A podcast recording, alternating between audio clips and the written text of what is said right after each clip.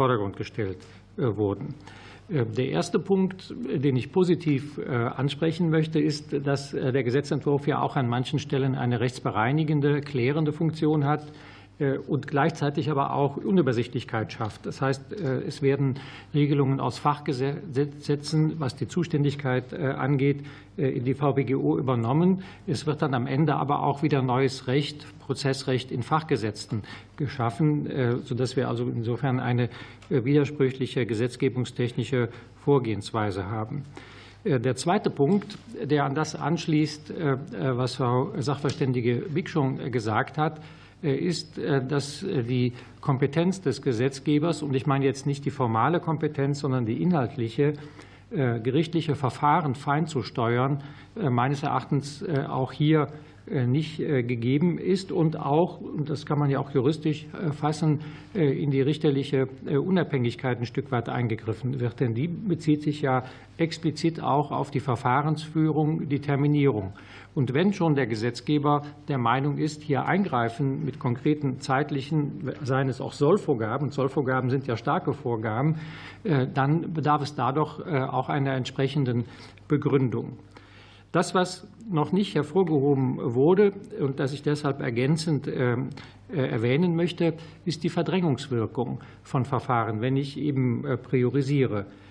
Und hier haben wir ja die Besonderheit, dass in den betroffenen Senaten in der Regel andere Großverfahren von ebenfalls erheblicher Bedeutung betroffen sind. Und ich kann es mir auch äh, schwer vorstellen, dass es sinnvoll ist, äh, am Bundesverwaltungsgericht äh, dann die anderen Verfahren erstmal liegen zu lassen und sich mit einem erheblichen Aufwand in das neue Verfahren einzuarbeiten, um dann später wieder darauf zurückzukommen. Man hat keinen Anhaltspunkt, ob in den bereits laufenden Verfahren ebenfalls prekäre zeitliche Rahmenbedingungen schon vorliegen und welche Bedeutung diese Verfahren haben. Denn wir wissen, dass auch andere äh, Planungsverfahren für die Infrastruktur äh, und auch äh, für den Klimawandel durchaus von großer Relevanz sind. Kritisch anmerken möchte ich auch, dass wir hier mit sehr viel spezialgesetzlichen Regelungen für ganz wenige Verfahren arbeiten, jedenfalls an manchen Stellen. Und darin kommt eben auch ein gewisses Misstrauen gegenüber äh, der Steuerung dieser Verfahren durch die Gerichtsbarkeit zum Ausdruck. Ein letzter Punkt, der mir ebenfalls äh, wichtig erscheint, äh, ist die Frage der Empirie.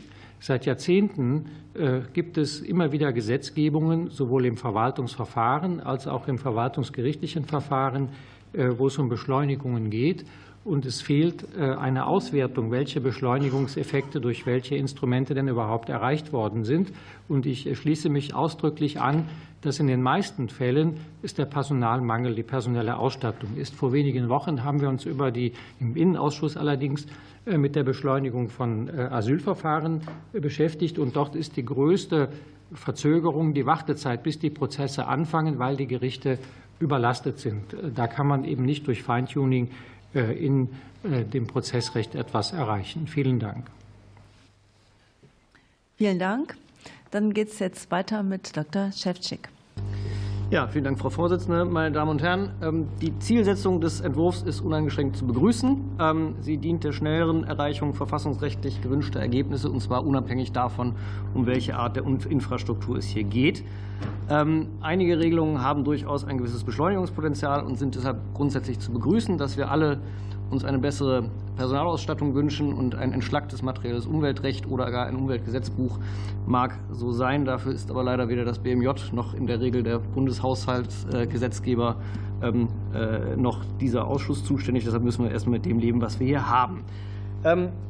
Ähm, von dem, abgesehen von dem, was grundsätzlich zu begrüßen sind, ist, enthält der Entwurf zwei Regelungen, ähm, die, die das Ziel der Beschleunigung von Gerichtsverfahren im Infrastrukturbereich durchaus gefährden könnten.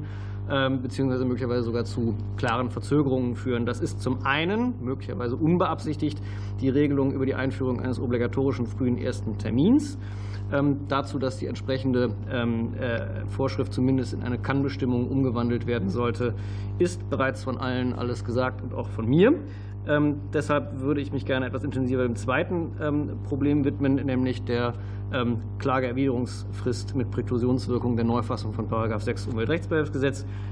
Hier möchte man denken, dass es sich möglicherweise um ein Kuckucksei handelt, das in diesem Gesetzentwurf liegt. Die äh, stark verfahrensverzögernden praktischen Konsequenzen haben Frau Professorin Bick und Herr Professor Wüsk in ihren äh, Stellungnahmen ja sehr schön ähm, dargestellt.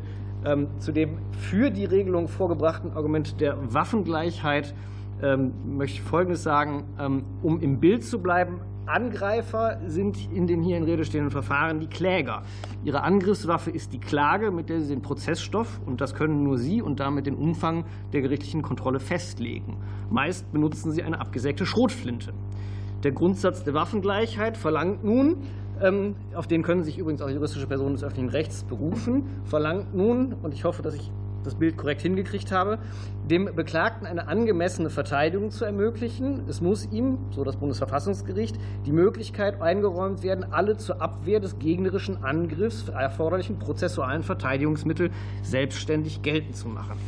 Die vorliegende vorgeschlagene Regelung schlägt aber dem Beklagten ähm, die Waffe aus der Hand, wenn er es nicht rechtzeitig schafft, ähm, äh, sie mit gelenkter Präzisionsmunition zu laden. Alternativ kann er dann gezwungen sein, auch mit Schrot zu schießen, trifft aber im Zweifel nicht den Kläger, sondern das Gericht. Ähm, sollte übrigens wirklich mal ein Beklagter verfahren, das, ähm, äh, ja, Entschuldigung, ich habe versucht, konsequent zu sein, ähm, sollte wirklich mal ein Beklagter das Verfahren absichtsvoll verzögern, äh, enthält der Entwurf ja einen neuen Paragraph 87b Absatz 4 ähm, der ja für alle Beteiligten gilt. Also insofern gibt es auch hier die Möglichkeit, den Beklagten unter Druck zu setzen. Dafür brauche ich die Klageerwiderungsfrist nicht.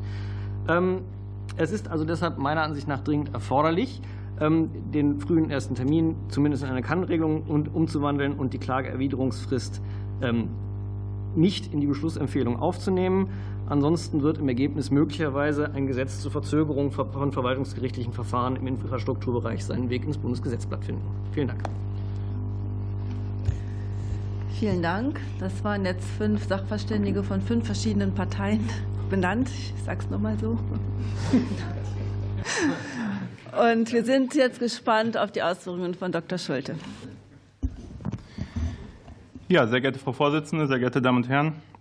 Ähm, Philipp Schulte, Rechtsanwalt äh, hier in Berlin, auch äh, vertrete überwiegend ähm, Umweltverbände und Privatpersonen in umweltbezogenen Streitigkeiten. Vieles ist ja schon gesagt worden. Ich würde gerne noch mal einen Blick auch äh, auf den 80c äh, lenken und die Frage auch, ähm, das war ja, hatten Sie ja auch eingangs noch mal gesagt, es geht um die Reduktion der Verfahrensdauer. Wo liegt denn eigentlich das Beschleunigungspotenzial im Verfahren? Und ähm, ist, das, ist dazu überhaupt diese Neufassung vom 80c überhaupt notwendig, wenn man sich mal anschaut, was die VWGO eigentlich schon bereithält? Zunächst mal, ich habe äh, das in der Stellungnahme ja auch mal ähm, ein Foto beigefügt. Auf Seite 4 sehen Sie das, äh, so ein Umfang, äh, was ist so ein, so ein durchschnittlicher Verwaltungsvorgang, der bei uns eingeht, den wir zu bearbeiten haben. Wie lange liegt der bei der Behörde? Es ist ähm, das eigentliche Beschleunigungspotenzial, das ist die These, liegt im Bereich des Genehmigungsverfahrens. Da äh, geht viel Zeit ins Land ähm, und ähm, die beste und schnellste und effektivste Entscheidung ist diejenige, die rechtmäßig ist. Ja, die ähm, die Interessen der Betroffenen insgesamt berücksichtigt, was wir teilweise feststellen müssen. Und das ist ja der Punkt, an dem dann auch überhaupt zur Klage gegriffen wird, äh, das ist doch äh, die Abwägung, äh, da ist was schiefgelaufen im Genehmigungsprozess, da wurden ähm, relevante Betroffenheiten nicht berücksichtigt.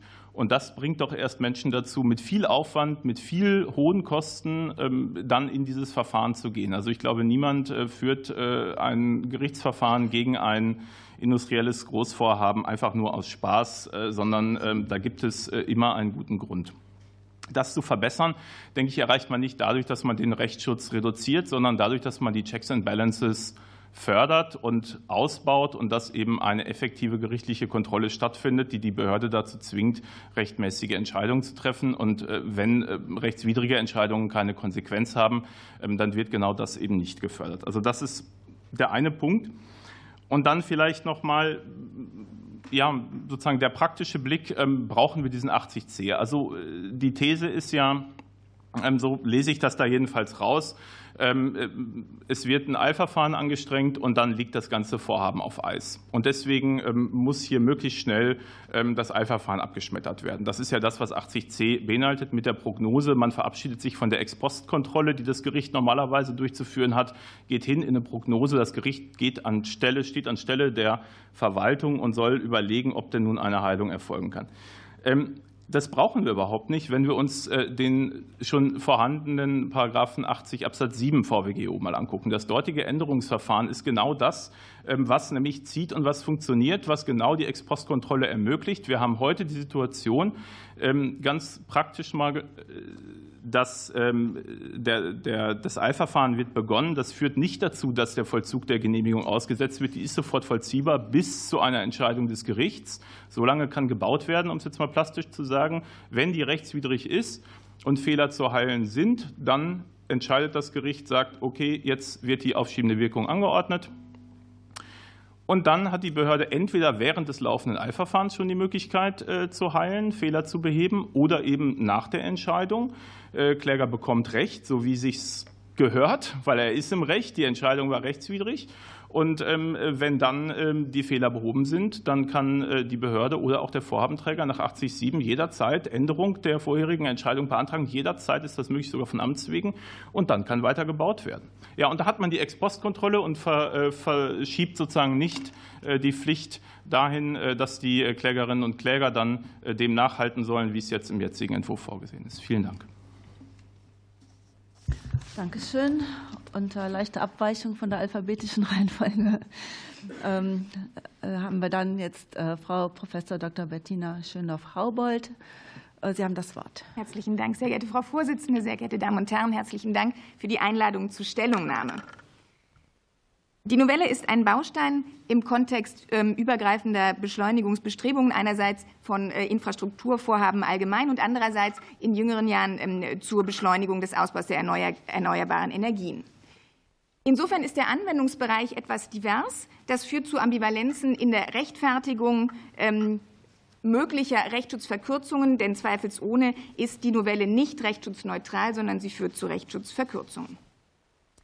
Die maßgeblichen Regelungen mit denen ich mich beschäftigen möchte, sind ähm, Paragraph 80c mit ähm, einer Änderung im Bereich des vorläufigen Rechtsschutzes, nämlich einer Kombination von zwei Instrumenten der Planungsbeschleunigung, der Heilung und der Unbeachtlichkeit von Mängeln, die ähm, Heilung erheblicher Fehler die prozessual während des vorläufigen Rechtsschutzverfahrens unbeachtlich bleiben und ähm, eine Erweiterung und Verschärfung der innerprozessualen Präklusion ähm, seitens des Beklagten, die ebenfalls bereits angesprochen worden ist. Meine Empfehlungen sind, ich würde den Anwendungsbereich der Novelle klarer auf eine verfassungsrechtliche Rechtfertigung ähm, des dringenden äh, bzw. überragenden Bedarfs zuschneiden. Verfassungsrechtlich, das erleichtert die Planerhaltungsrechtfertigung und auch die Rechtsschutzverkürzung und fördert die Akzeptanz. Ich würde den Anwendungsbereich von 80c Absatz 2 geringfügig erweitern, nämlich ähm, um die notwendige Ergänzung dass äh, absolute Verfahrensfehler nach 4 Absatz 1 des Umweltrechtsbehelfsgesetzes ausgenommen sind. Das ist erforderlich wegen der Altrip-Rechtsprechung des EuGH. Ergänzen, dass sie grundsätzlich ausgenommen sind, da es eine Ausnahmerechtsprechung des EuGH gibt und ähm, Richterinnen und Richter ähm, äh, diese Öffnung, äh, diese Öffnung möglich sein muss, um ähm, Ausnahmesachverhalte zu erkennen und entsprechend zu urteilen. Außerdem würde diese Öffnung es erlauben, flexibler zu sein in Bezug auf Änderungen des Unionsrechts zum Ende des letzten Jahres gab es eine Verordnung zur Beschleunigung des Ausbaus erneuerbarer Energien, die Vereinfachungen im Bereich der UVP-Prüfung ähm, vorsieht. Ich würde dringend auch nach ähm, den Stellungnahmen von Frau Dr. Hess und Herrn Professor Klinger ebenfalls die Kostenfrage in den Blick nehmen, um die Anstoßwirkung der Klagen im vorläufigen äh, Rechtsschutz zu erhalten. Wenn die Klagen erforderlich sind, um die Heilung herbeizuführen, dürfen die Kläger nicht das Kostenrisiko tragen und damit abgeschreckt werden. Ähm, Sie haben darauf verwiesen, das würde gleichzeitig zu einem möglicherweise strukturellen Verstoß gegen Artikel 9 Absatz 4 der Aarhus-Konvention führen können. Ähm, insofern könnte man überlegen, ob nicht Umweltverbände an anderer Stelle in die Pflicht genommen werden können für die Lösung innerökologischer Konflikte. Das ist allerdings keine Frage, die sich im Rahmen dieser Novelle stellt. Ich ähm, sehe keinen Änderungsbedarf bezüglich materieller Verstöße gegen das Europarecht, weil ähm, Richterinnen und Richter ähm, in der Lage sind, und das zum täglichen Geschäft gehört, zu prüfen, ob äh, Fehler, materielle Verstöße tatsächlich heilbar sind oder das zu einer Umgehung des zwingenden Europarechts führt. Hierzu spreche, äh, hier Hierfür sprechen auch zahlreiche Sicherungsmechanismen, die die Regelungen vorsehen ähm, und vor allen Dingen auch, es ist angesprochen worden, die Entscheidung in der Hauptsache, die jedenfalls bei Verfahrensverstößen dennoch zu einer Aussetzung führen wird. In Bezug auf 80c Absatz 3 würde ich klarstellen, dass Nachteil nicht allein eine eine subjektive Rechtsverletzung fordert, damit auch ähm, Umweltverbände sich darauf stützen können, dass schwerwiegende Umweltbeeinträchtigungen solche Nachteile im Sinne von 80c Absatz 3 sind. Und ich würde empfehlen, ähm, klarzustellen, dass im Rahmen von 87 Absatz B Satz 4 und 6 ähm, Umweltrechtsbehelfsgesetz der Untersuchungsgrundsatz durch die beklagten Präklusion nicht angetastet wird. Vielen Dank. Dann geht es weiter mit Dr. Robert Segmüller. Ja, Frau Vorsitzende, sehr geehrte Damen und Herren Abgeordnete! Der Gesetzentwurf möchte die Dauer verwaltungsgerichtlicher Verfahren über besonders bedeutsame Infrastrukturvorhaben weiter reduzieren, um die Realisierung dieser Vorhaben insgesamt zu beschleunigen. Erreicht werden soll dieses Ziel durch eine Verkürzung des Instanzenzugs, durch eine Priorisierung dieser Verfahren, durch eine stärkere Spezialisierung der diese Verfahren entscheidenden Richter durch eine stärkere gesetzliche Strukturierung ihres Ablaufs, durch Verschärfung innerprozessualer Präklusionsmöglichkeiten und durch eine Veränderung des Maßstabs für die Entscheidung von Verfahren des Eilrechtsschutzes. Die genannten Maßnahmen werden mit Ausnahme der Verkürzung des Instanzenzugs bestenfalls zu keiner Verzögerung der gerichtlichen Verfahren führen. Und das ist nicht nur meine Meinung, sondern auch die Meinung des von mir vertretenen bundesdeutscher Verwaltungsrichter und Verwaltungsrichterinnen, die ein Großteil der Verwaltungsrichter ist dort Mitglied. Und ich kann eines nur sagen, seitdem dieser Gesetzentwurf in der Welt ist, hat bei mir das Telefon nicht stillgestanden und die Türe ist immer wieder angeklopft worden mit besorgten Kolleginnen und Kollegen, die gefragt haben, ob das wirklich so gemeint ist oder ähm, ob das vielleicht doch noch verbessert werden kann. Ähm, Im Einzelnen. Der vom Gesetzentwurf vorgesehene frühe erste Termin in diesen Verfahren wird voraussichtlich, ich muss es einfach noch mal deutlich sagen, damit es auch klar hängen bleibt, zu erheblicher Mehrarbeit bei den Gerichten führen und damit tendenziell zu einer Verlängerung der Verfahrenslaufzeiten. Die Vorbereitung des frühen ersten Termins, des frühen ersten Termins erfordert erheblichen zusätzlichen Zeitaufwand. Dieser wird nicht dadurch kompensiert, dass dadurch in erheblichem Umfang die spätere mündliche Verhandlung nicht mehr erforderlich wird. Dass man sich gütlich einigt im frühen ersten Termin ist eher unwahrscheinlich. Die Vorbereitung des frühen ersten Termins bewirkt auch keine substanziellen Synergieeffekte für die Vorbereitung der späteren mündlichen Verhandlungen. Dafür sind beide Termine einfach viel zu weit auseinander. Oder um es etwas salopp zu sagen, bis man dann zum endgültigen Termin kommt, hat man schon wieder alles vergessen. Habe ich selbst vor kurzem nicht in einem Planungsverfahren, aber in einem anderen Verfahren erlebt. Das hatten wir vorbereitet. Dann mussten wir ähm, den Termin aufheben und ein halbes Jahr später haben wir uns die Sache dann nochmal angeschaut. Man fängt letztlich wieder von vorne an. Also keine Synergieeffekte. Die vorgesehene Klageerwiderungsfrist geht an der Praxis der Bearbeitung von Klagen gegen Planfeststellungsbeschlüsse durch die Gerichte vorbei. So deutlich muss ich es sagen. Bereits jetzt wird der Beklagte regelmäßig aufgefordert, eine Klageerwiderung innerhalb von zehn Wochen nach Eingang der Klagebegründung einzureichen. Sofern diese Frist verlängert wird, beruht dies regelmäßig darauf, dass der Beklagte Stellungnahmen von Sachverständigen, Fachbehörden einholen muss, die für die gerichtliche Bewertung der Einwände des Klägers unerlässlich sind. Wird dem Beklagten diese Möglichkeit nun abgeschnitten, muss das Gericht häufig diese Stellungnahmen selbst zeitraubend einholen. Also am Ende des Tages findet die Arbeit nur an anderer Stelle statt, aber keine Beschleunigung. Zu berücksichtigen ist zudem, dass der Klägervortrag in gerichtlichen Planfeststellungsverfahren regelmäßig eine Vielzahl von Einwendungen enthält, die zudem häufig noch sehr unstrukturiert und kleinteilig vorgetragen werden. Die Einführung einer präklusionsbewährten Klageerwiderungsfrist zwingt den Beklagten, anders als bisher, auf alle Einwände des Klägers ebenso kleinteilig zu erwidern, um den Eintritt der gesetzlichen Präklusion zu verhindern. Das erhöht den Leseaufwand des Gerichts enorm und schafft einen zusätzlichen Prüfungsschritt, bei dem das Gericht jedes einzelnen, hinsichtlich jedes einzelnen Einwandes des Klägers prüfen muss, ob eine Präklusion eingetreten ist. Greift die Präklusion, führt dies auch bei rechtmäßigen Planfeststellungsbeschlüssen dazu, dass das Gericht diese für rechtswidrig und nicht vollziehbar erklären muss. Es besteht dann weder eine Heilungsmöglichkeit, der Planfeststellungsbeschluss ist ja rechtmäßig, noch die Möglichkeit, ihn erneut zu erlassen. Dem steht die Rechtskraft des Urteils entgegen.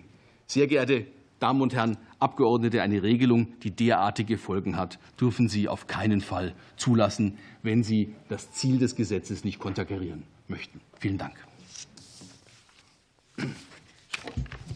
Vielen Dank. Das lassen wir mal sacken. Und es geht weiter mit Professor Dr. Peter Wisk. Sehr geehrte Frau Vorsitzende, sehr geehrte Damen und Herren Abgeordnete, ich danke auch für die Gelegenheit, hier meine tendenziell ebenfalls überwiegend ablehnende äh, Stellungnahme zu diesem Gesetzentwurf darlegen zu können. Ich würde die Regelung in drei Gruppen einteilen. In die Gruppe der Fatalschädlichen, in die Gruppe der überflüssig tendenziell Schädlichen und in die äh, sinnvollen, da möchte ich für den 80c gleich noch eine Lanze brechen, aber nicht ausreichenden. Äh, kurz machen möchte ich die Klageerwiderung. Ich finde es fatal, dass man im Prozess dem in die Verteidigerrolle gedrängten Beklagten das Wort abschneiden will. Äh, das spielt denjenigen in die Hände, die ein Interesse an Verzögerung der Verfahren haben. Behörden sind für das Gericht eine wichtige Auskunftsquelle. Niemand kennt die Akten und den jahrelangen Planungsprozess so wie Sie. Wir brauchen das, was Sie uns über diesen Prozess erklären können. Und ich bin auch sicher, dass sich die Erwiderungen aus Angst vor der Präklusion und vor möglichen Amtshaftungsansprüchen dem Vorhabenträger gegenüber aufblähen werden. Man wird zu jedem einzelnen Punkt etwas sagen müssen. Das muss alles auch vom Gericht verarbeitet werden. Äh, den frühen ersten Erörterungstermin finde ich ebenso fatal. Er wird sich als schwere Bürde für das Gericht erweisen. Ähm, die Terminsvorbereitung kostet unendlich viel Zeit. Sie kommt meistens zu Unrecht, weil man ja schon entscheidungsreife Verfahren auch vor der Flinte hat. Und sie würde sich am Ende nutzlos erweisen. Vergleichsverhandlungen brauchen typischerweise Wochen und Monate. Man kann sie als Gericht anstoßen, aber in einem Termin wird sich das einfach nicht machen lassen. Außerdem glauben die Parteien typischerweise einem dem Berichterstatter nicht, äh, denn was hinterher der Senat daraus macht, das steht in den Sternen, so wie Herr Segmüller das gesagt hat. Man fängt von vorne an, kein Mensch weiß, nicht mal der Berichterstatter, wie das Verfahren ausgehen wird. Das ist Fakt. Ähm, ich würde hier auch den von Frau Wick schon angesprochenen äh, Vorschlag das äh, aufgreifen wollen, dass man äh, durchaus ähm, eine Vorabentscheidung durch einen beauftragten Einzelrichter oder durch eine kleinere Senatsbesetzung für Teilfragen vorsieht. Das wäre neu und mutig. Das Priorisierungsgebot finde ich schädlich. Es wird in einem Fachsenat, in dem nur priorisierende Verfahren vorkommen, ohnehin leer laufen.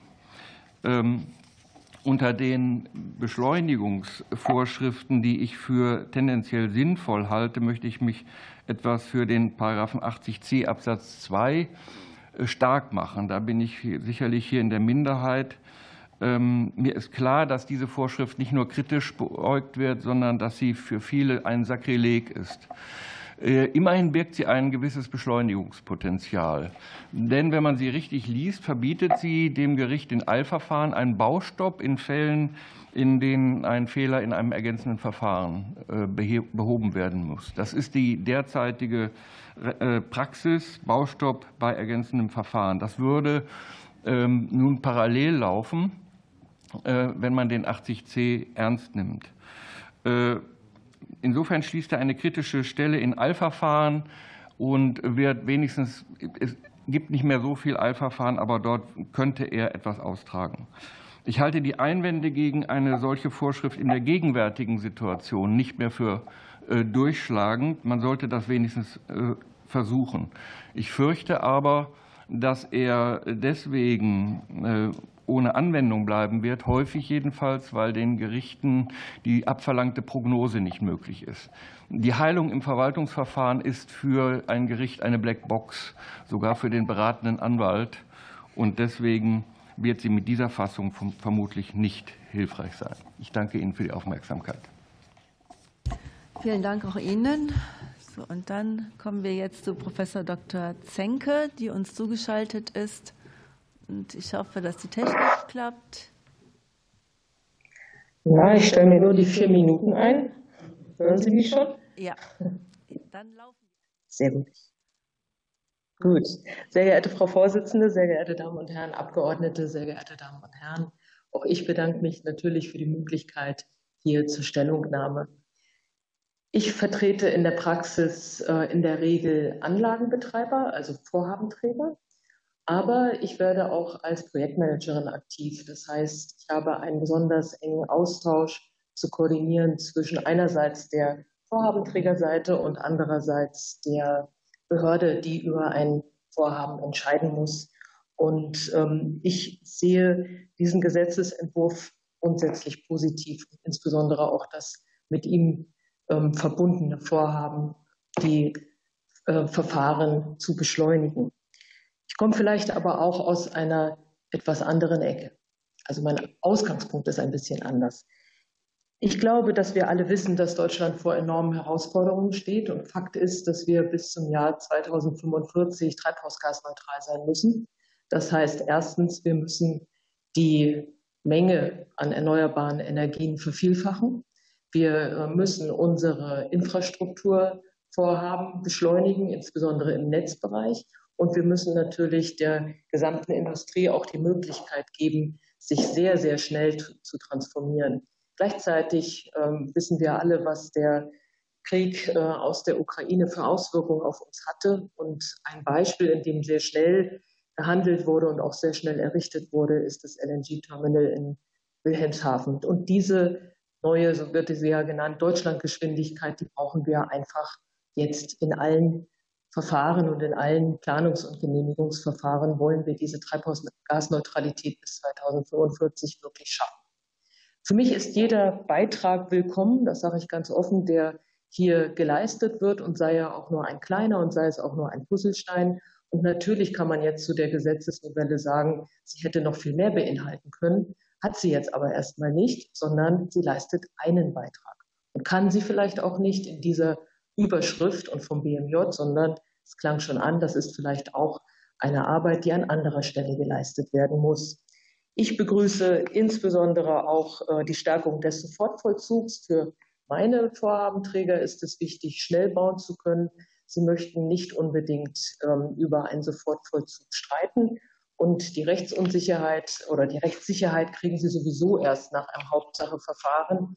Also die Entscheidung, gehen Sie rein in den Bau oder nicht, den möchten Sie als Vorhabenträger möglichst schnell umsetzen. Und ich finde auch die weiteren Regeln zur Präklusion und äh, zur Priorisierung bedeutender Infrastruktur haben wichtig und richtig. Übrigens reicht schon die Einordnung als, priori als zu priorisierendes, bedeutsames Infrastrukturvorhaben dazu aus, um mit den Bürgerinnen und Bürgern vor Ort in Gespräche dazu zu kommen. Und ich habe es tatsächlich erlebt, dass daraufhin auch gesagt wurde, wenn das so ist, dann werden wir nicht dagegen vorgehen. Das leuchtet uns ein. Dieser Entwicklung möchten wir nicht im Wege stehen.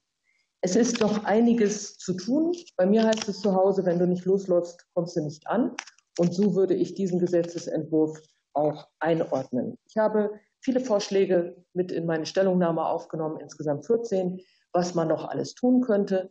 Das Schöne an diesen äh, Vorschlägen ist, sie kommen aus der Praxis, sie bedeuten keine Beschneidung von Sorgfalt, Rechtsschutz oder Teilhabe. Und wenn wir in diesen Verfahren sozusagen fertig sind, dann wird es Aufgabe des Deutschen Bundestages sein, sich diese Maßnahmen und andere weiter anzusehen, denn das ist ja eine der Zielsetzungen, die sich ähm, hier gerade gesetzt wurde. Vielen Dank.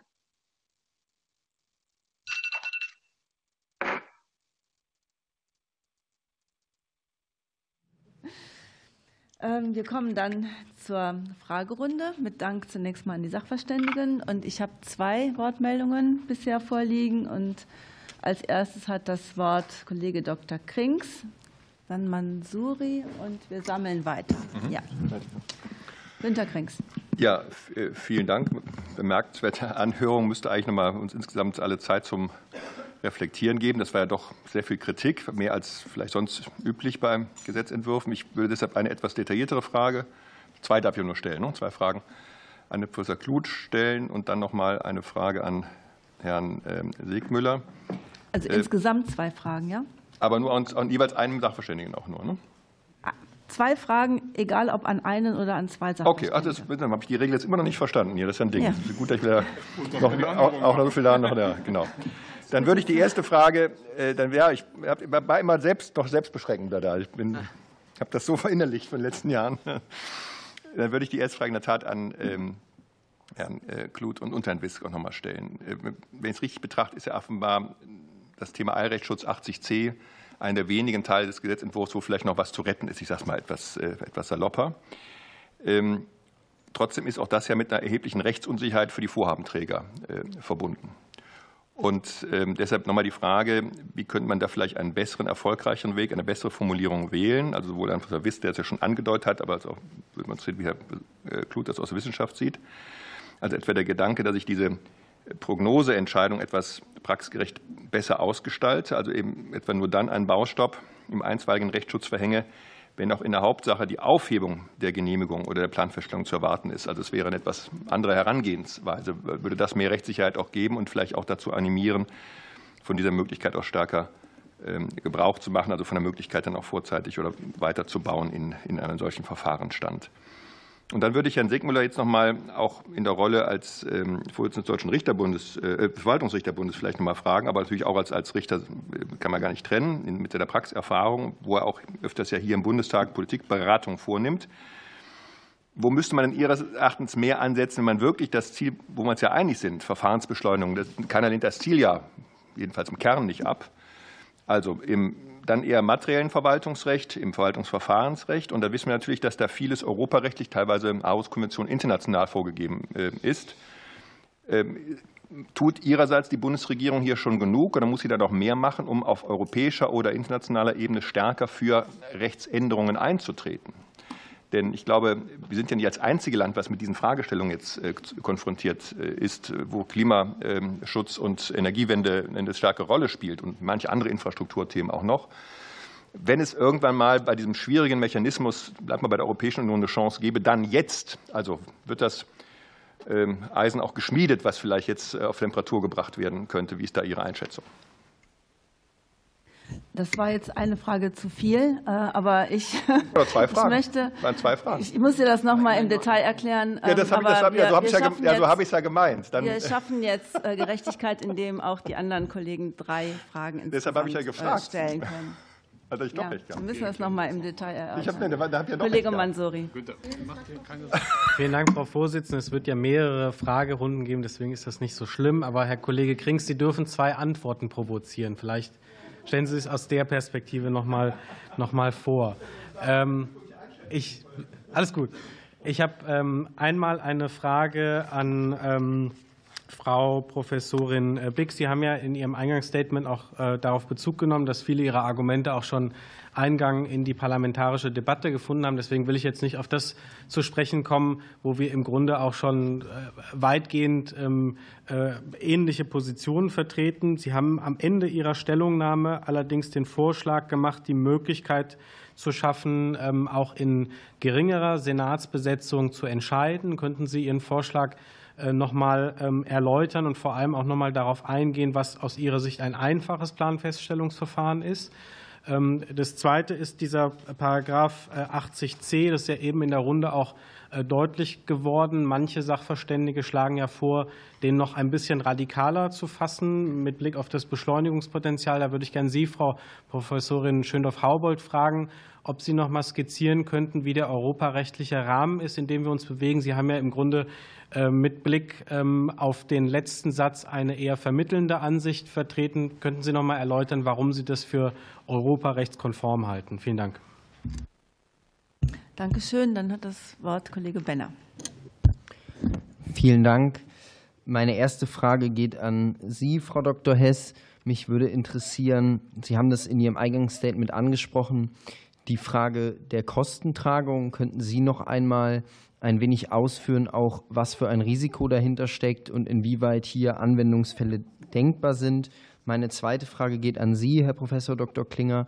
Äh, Sie haben auch von Ihrem seit elf Jahren laufenden Verfahren gesprochen. Deswegen würde mich noch mal der Blick aus der Praxis interessieren, inwieweit auch zum Beispiel eine Klageerwiderungsfrist dann doch Potenziale im Verfahren hat, vor allen Dingen mit Blick auf die Frage, inwieweit eine solche Frist ähm, Heilungsmöglichkeiten zum Beispiel beschneidet oder inwieweit das Gericht nicht Dinge dennoch berücksichtigen kann. Thorsten Lieb. Herzlichen Dank, Frau Vorsitzende. Ganz herzlichen Dank an die Sachverständigen für die, für die Ausführungen. Ich möchte mich in der Tat auch ein bisschen auf Themen konzentrieren, die wir bislang noch nicht so beleuchtet haben. In dem Zusammenhang habe ich zwei Fragen an den Sachverständigen Dr. Fabian Cevcik. Die eine Frage geht um das, in einer Stellungnahme klang das ja kurz an, die Frage des Instanzenzuges und dessen Beschleunigungsmöglichkeiten. Jetzt wissen wir ja hier alle als Profis im Raum, dass der 48 VWGU nur einen Teil von Planfeststellungsverfahren in den Instanzenzug einbaut, OVG bzw. Verwaltungsgerichtshof und dann Bundesverwaltungsgericht, ein Teil aber eben bei den Verwaltungsgerichten verbleibt. In dem Zusammenhang die Frage als jemanden, der noch nicht so lange weg ist, wie ich weiß, vom, vom, von der Verwaltungsgerichtsbarkeit erste Instanz, welche Praxis, praktische Relevanz das hat und äh, ob es dort nähere Hinweise gibt aus der Praxis, ob das ein Weg ist, äh, den man sich möglicherweise auch noch mal genauer angucken kann, ob das so bleiben sollte in Zukunft oder bleiben bleiben kann. Und die zweite Frage geht auf eine, die anknüpft an die ein oder andere Bemerkung, die in der Runde schon gefallen ist, zur Frage der Belastung respektive Überlastung der Gerichte, also sprich auch Ausstattung. In, in dem, äh, das ist ja eine Frage, die wird in der Regel auf Gerichts, was heißt eine Regel, wird auf Gerichtsebene beantwortet äh, bei der, bei der Frage der Geschäftsverteilung. In diesem Kontext die Frage, welche gibt es dort möglicherweise Punkte, die man sich als Gesetzgeber noch mal angucken kann, um die Gerichte zu flexibilisieren im Rahmen der Geschäftsverteilung? Oder ist das ein Thema, wo die Gerichte vielleicht mutiger sein könnten, sein sollten. Das ist jetzt keine Kritik an der Justiz gemeint, sondern es geht nur darum zu hinterfragen, welche, welche Optionen da denkbar sind, äh, die, die, die Möglichkeiten, Geschäftsverteilungspläne anzupassen, ob das potenziell noch mal näher angeguckt werden könnte. Vielen Dank. Dankeschön. Dann hat das Wort Kollege Peterka. Ja, vielen Dank für die Vorträge, die ja bis auf den letzten vielleicht äh, quasi niederschmetternd rüberkamen, selbst für diese Formate, die hier ja immer äh, in der Regel vorhersehbar sind. Dieses Mal war es nicht so. Es fiel der Begriff hypertrophe Gesetzgebung, hat mir sehr gefallen. Ähm, schlussendlich wird hier eben äh, Stichwort Klimaschutz und das genannte Bundesverfassungsurteil eben schlussendlich meiner Meinung nach ideologisch vorgegangen und die Beispiele in äh, der Begründung sind ja auch grundsätzlich vielsagend. Ich hätte gerne zwei Fragen an äh, Dr. Kluth. Sie haben ja zum Beispiel erwähnt, dass Sie hier die richterliche Unabhängigkeit in Gefahr sehen oder zumindest angegriffen. Deswegen ähm, meine Frage, der Begriff des überragenden öffentlichen Interesses äh, durch ein Bundesgesetz kann das ja festgelegt werden. Es wurde meiner Meinung nach hier noch viel zu wenig angesprochen.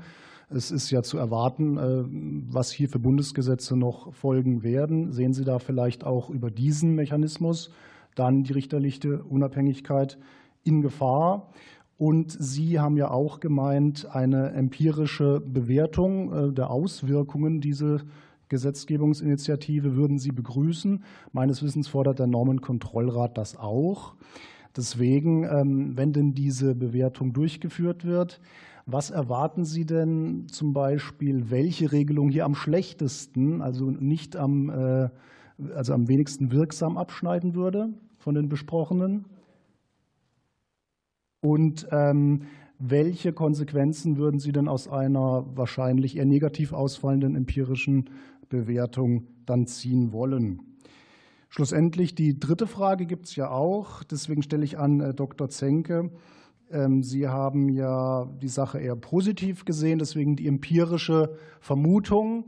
Also die, Sie haben vielleicht die Vermutung, dass die empirische Auswertung eher positiv ausfällt. Welche Regelungen äh, hoffen Sie denn, dass äh, hier am besten dem Beschleunigungsgebot hier ähm, quasi dann zugutekommen würde? Also welche empirische Auswertung würden Sie da am äh, erfolgreichsten sehen von den besprochenen Maßnahmen? Vielen Dank. Ich habe jetzt äh, zwei Wortmeldungen noch aus der Union vorliegen. Ich gucke mal, es werden noch mehr für die zweite Runde kommen. Ne? Dann machen wir noch Philipp Amthor und äh, mit der nächsten starten wir dann in die zweite Runde. Philipp Amthor hat das Wort und dann gibt es die Antwortrunde. Ja, vielen Dank, vor allem auch für die kritischen Stellungnahmen, die uns sicherlich helfen, das Gesetz noch besser zu machen. Ich würde insbesondere den Paragraph 6 Umweltrechtsbehelfsgesetz äh, noch mal äh, in den Blick nehmen wollen. Ich bin ja ganz dankbar, Frau Bick, dass Sie darauf hingewiesen haben, dass das in der Debatte schon kritisiert wurde. Es ist natürlich immer gut, äh, wenn das dann auch aufgenommen und reflektiert wird. Und deswegen würde ich gerne insbesondere zu dem 6 Umweltrechtsbehelfsgesetz noch mal von Frau Professor Bick und von Herrn Segmüller gern noch mal hören, was denn eine Möglichkeit sein könnte, diese Regelung anders zu gestalten. Also aus unserer Sicht, ich habe es in der Debatte vorgetragen, nur die ersatzlose Streichung, äh, weil ich nicht glaube, dass eine Alternativregelung jetzt äh, dieser Klageerwiderungsfrist da irgendwie die Situation äh, verbessern würde, sondern ich sehe ganz klar und will das auch noch mal als Vorhalt sozusagen einspeisen, dass das Gegenteil einer Beschleunigung von verwaltungsgerichtlichen Verfahren erreicht wird, eher eine Verkomplizierung und ganz klar ein zusätzliches Prozessrisiko einfach für rechtmäßige Planung. Äh, vielleicht können Sie beide in dem Zusammenhang auch noch mal aus Ihrer Praxis äh, reflektieren, den Umstand, den Herr Segmüller in seiner Stellungnahme äh, auch aufgeworfen hat. Was passiert denn eigentlich auf dem Hintergrund Rechtskraft des Urteils, sozusagen mit der dann durch Formaleien gekippten legalisierten Planfeststellung, die sozusagen dann nicht mal die eigentlich rechtmäßig ist, dann nicht mal wiederholt werden könnte, äh, da gibt es doch dann kaum eine Möglichkeit, einen eigentlich rechtmäßigen Planfeststellungsbeschluss, der durch diese Frist im Umweltrechtsbehelfsgesetz gekippt ist, den dann irgendwie wieder rechtmäßig auf den Weg zu bringen. Also geben Sie uns doch da vielleicht noch mal einen Hinweis aus Ihrer Praxis, was macht man mit dieser Norm? Mein Wunsch und unser Vorschlag wäre ersatzlos streichen. Ja, vielen Dank. Wir beginnen dann mit der ersten Antwortrunde. Und da ist zunächst Frau Professor Dr. Zenke gefragt. Ihnen wurde eine Frage gestellt von Kollegen Peterka. Ja, sehr geehrte Abgeordnete, vielen Dank für die Frage. Ich gehe ja davon aus, wie ich eingangs schon erwähnt habe, dass das nur der Beginn äh, weiterer Maßnahmen ist. Und äh, wenn man das im Zusammenspiel sieht, also wenn wir alle uns einig sind, ich glaube, das sind wir zumindest die, die heute schon gesprochen haben, dass es eine Aufstockung von Ressourcen geben muss, gerade auch bei den Gerichten, dann glaube ich tatsächlich, dass die Priorisierung funktionieren kann, also als echte Beschleunigung. Und ähm, das ist natürlich aber in der Tat jetzt eine Kombinationslösung. Ansonsten verspreche ich mir auch tatsächlich äh, viel in der Praxis vom Sofortvollzug weil meine Vorhabenträger mit, also meine Erfahrung mit Vorhabenträgern ist tatsächlich im einstweiligen Rechtsschutz, Baubeginn eher nein, im normalen Hauptverfahren äh, bei einem Bekenntnis, zum Beispiel der Behörde zum Sofortvollzug, eher ja. Vielen Dank. Vielen Dank. Dann geht es bei uns weiter hier mit Professor Dr. Wisk. Sie wurden gefragt von Kollegen Professor Dr. Krings. Ja, das war die Frage, ob man die Formulierung des 80c Absatz 2 verbessern kann. Ich möchte vorausschicken, dass ich mich zu der äh, Vereinbarkeit mit höherem Recht hier gar nicht verhalten will. Ähm, mir geht es jetzt bei meiner Antwort nur darum, ob der dann eine Beschleunigungswirkung hätte oder eine größere Wirkung, wenn man die Formulierung ändern würde. Davon bin ich überzeugt.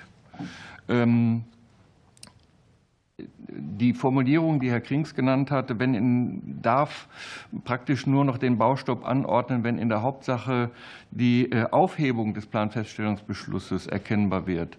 Die würde natürlich den vorläufigen Rechtsschutz praktisch ausschalten. Warum? Es gibt äh, vier Fehlergruppen, die werden vom Gericht unterschiedlich gehandhabt. Das sind die unbeachtlichen Fehler, spielen wenig seltene Rolle. Dann die Fehler, die durch Planergänzung geheilt werden können. Das machen Gerichte typischerweise in der mündlichen Verhandlung auch ähm, durch, Plan, äh, durch, durch äh, Ergänzung zu Protokoll. Dann sind die vom Tisch dann gibt es die Fehler, die äh, in einem ergänzenden Verfahren geheilt werden müssen. Das ist eigentlich die kritische Gruppe, weil sie die wesentliche Abwägungsfehler auch umfasst. Und dann gibt es die Gruppe von Fehlern, die zur Aufhebung führen würden. Die gibt es praktisch nicht. Die gibt es nur theoretisch. Ich, habe mal, ich kann mich gar nicht erinnern in meiner Laufbahn, ob ich jemals schon mal einen Planfeststellungsbeschluss aufgehoben habe. Das waren immerhin auch 35 Jahre, glaube ich, denen ich das gemacht habe.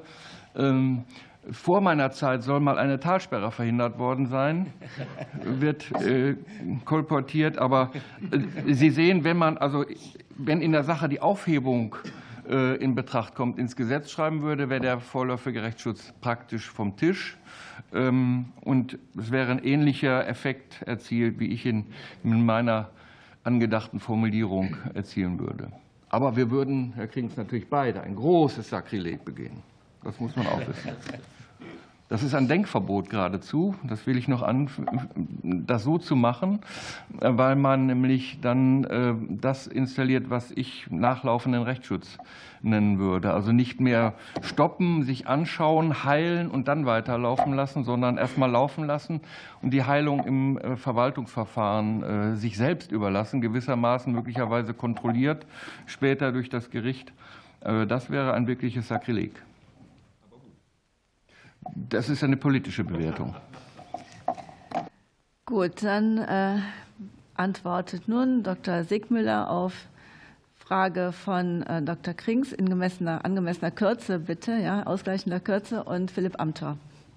Ich Vielen Dank. Ich fange mit der Frage von Herrn Amthor an, weil die schneller zu beantworten ist aus meiner Sicht. Ich sehe für diesen Punkt Klageerwiderungsfrist keine gangbare Alternative, sondern äh, die einzige Möglichkeit, die beschriebenen Defizite zu beheben bzw. zu verhindern, ist ersatzlose Streichung.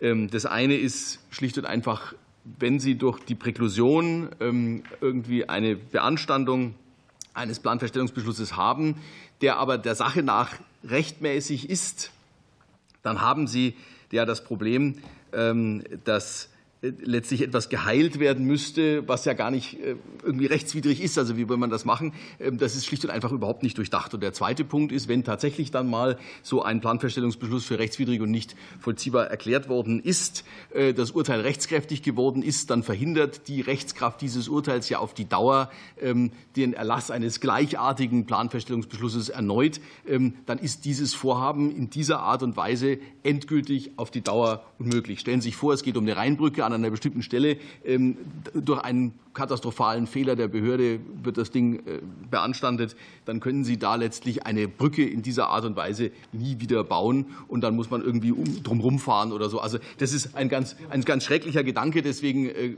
meine These, ähm, diese Vorschrift ist nicht zu retten, sondern muss ersatzlos gestrichen werden. Zweite Frage, was kann man eigentlich tun, wenn man immer nur Kritik übt, ist ja auch nicht gut. Der Verwaltungsjurist soll ja nicht immer nur sagen, was nicht geht, sondern auch mal sagen, was geht. Ähm, der Punkt ist, wir haben heute schon über den Instanzenzug gesprochen. Da kann man politisch so und anderer Ansicht sein, aber dass drei Instanzen länger dauern als zwei, ist unbestritten. Das heißt also, wer Instanzenzüge verkürzt, der ähm, spart natürlich auch Zeit. Das ist das eine. Das zweite ist, ähm, Frau Professor Wick hat es vorhin schon gesagt, am Ende des Tages hängt viel auch daran, dass Gerichte eben aufgabengerecht ausgestattet sind. Ja, und das sage ich jetzt aus vollem Herzen, nicht nur als eigener als Sachverständiger hier, sondern auch als Bundesvorsitzender des Bundesdeutscher Verwaltungsrichter und Verwaltungsrichterinnen. Wir legen Wert darauf, dass Stellen frei werdende halt auch besetzt werden zeitnah. Und wenn man sich mal anschaut, was in Berlin-Brandenburg, wie lange das dauert, bis da eine Stelle am OVG Berlin-Brandenburg besetzt wird, das ist einfach gruselig. Ja? Und das sind Dinge, die kann man ganz, ganz leicht, indem man das eben zügig entscheidet, ähm, lösen. Und wenn man das dann auch tut, dann sind die Gerichte auch besser ausgestattet und können natürlich dann auch viel zeitnaher entscheiden, als wenn da die Stelle einfach mit NN besetzt ist. Ja, das ist der zweite Punkt. Und der dritte Punkt ist natürlich, wer zusätzliche Aufgaben an die Oberverwaltungsrechte gibt, der muss den Oberverwaltungsgerichten auch mehr Senate geben der möge jetzt also schauen, was die Verlagerung der erstinstanzlichen Zuständigkeit von den äh, Verwaltungsgerichten zu den OVGs in Sachen Windkraftanlagen gebracht hat. In Münster ist eine dreistellige Zahl von Verfahren am OVG anhängig geworden und die müssen jetzt halt abgearbeitet werden. Und dafür braucht das OVG Münster entsprechend Personal. Und das müssen die Justizverwaltungen eben auch zur Verfügung stellen. Also das ist sozusagen mein großer Appell, erstmal tatsächlich auch auf die personelle und sachliche Ausstattung der entscheidenden Gerichte schauen. Wenn die optimal ist, dann kann man natürlich auch über andere Dinge noch reden. Wobei man auch sagen muss, es ist letztlich relativ unrealistisch zu erwarten, dass man ein großes Planfeststellungsverfahren innerhalb von einer Zeit, die deutlich kürzer ist als ein Jahr, abwickeln kann. Das ist schon geschuldet den ganzen Fristen. Äh, Frau Professor Pick hat es ja auch äh, in ihrer Stellungnahme äh, aufgeführt, letztlich, was alles passieren muss in so einem Verfahren. Und da ist letztlich die Möglichkeit, weitere Reduzierung zu erreichen, sehr begrenzt. Das ist also sozusagen mal der Punkt zum Gerichtsverfahren. Der zweite Punkt, den man immer anschauen muss, das sage ich jetzt aber nur persönlich als Sachverständiger Robert Segmüller, ist natürlich der politische Entscheidungsprozess. Wenn man sich mal anschaut, wie lange dauern eigentlich so Planungsverfahren, dann sieht man, da dauert die, also ich habe ein Beispiel, das ich, in, wenn ich gefragt werde, immer bringe. Das ist eine Autobahn in Hessen. Da hat irgendwann zwischen 33 und 45 die Planung angefangen und das Ding ist heute noch nicht gebaut. Ähm, aber der Punkt ist letztlich, die Planungsprozesse auf der behördlichen Ebene bis zum Planfeststellungsbeschluss dauern einfach ganz oft ganz lange, weil die politische Organisation in Deutschland so kompliziert ist, wie sie ist. Und wer besser werden will bei der Planung, der muss sich auch diese Planungsprozesse bei den Behörden mal anschauen und da schauen, dass eben wir da mal effizienter werden und nicht so viel ähm, Schlangenlinien fahren. Das ist der zweite Punkt. Und der dritte Punkt ist natürlich auch klar, das sage ich aber auch nur als Einzelsachverständiger Robert Segmüller hier, ist natürlich das materielle Recht.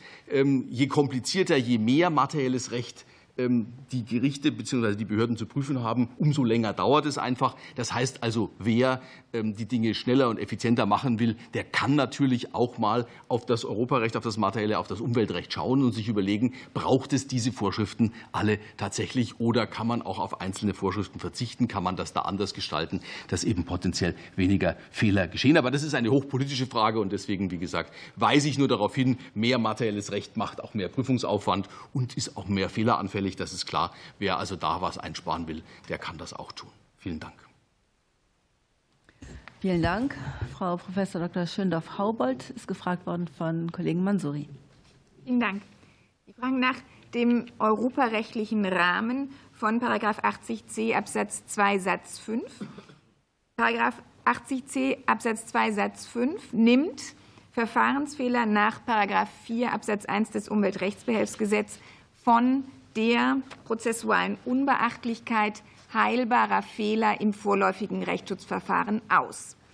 Von § 4 Absatz 1 Umweltrechtsbehelfsgesetz werden erfasst sogenannte absolute Verfahrensfehler, ähm, insbesondere äh, ein Fehlen einer Umweltverträglichkeitsprüfung, Fehler bei der Öffentlichkeitsbeteiligung oder andere Verfahrensfehler, die in Art und Schwere diesen Fehlern entsprechen.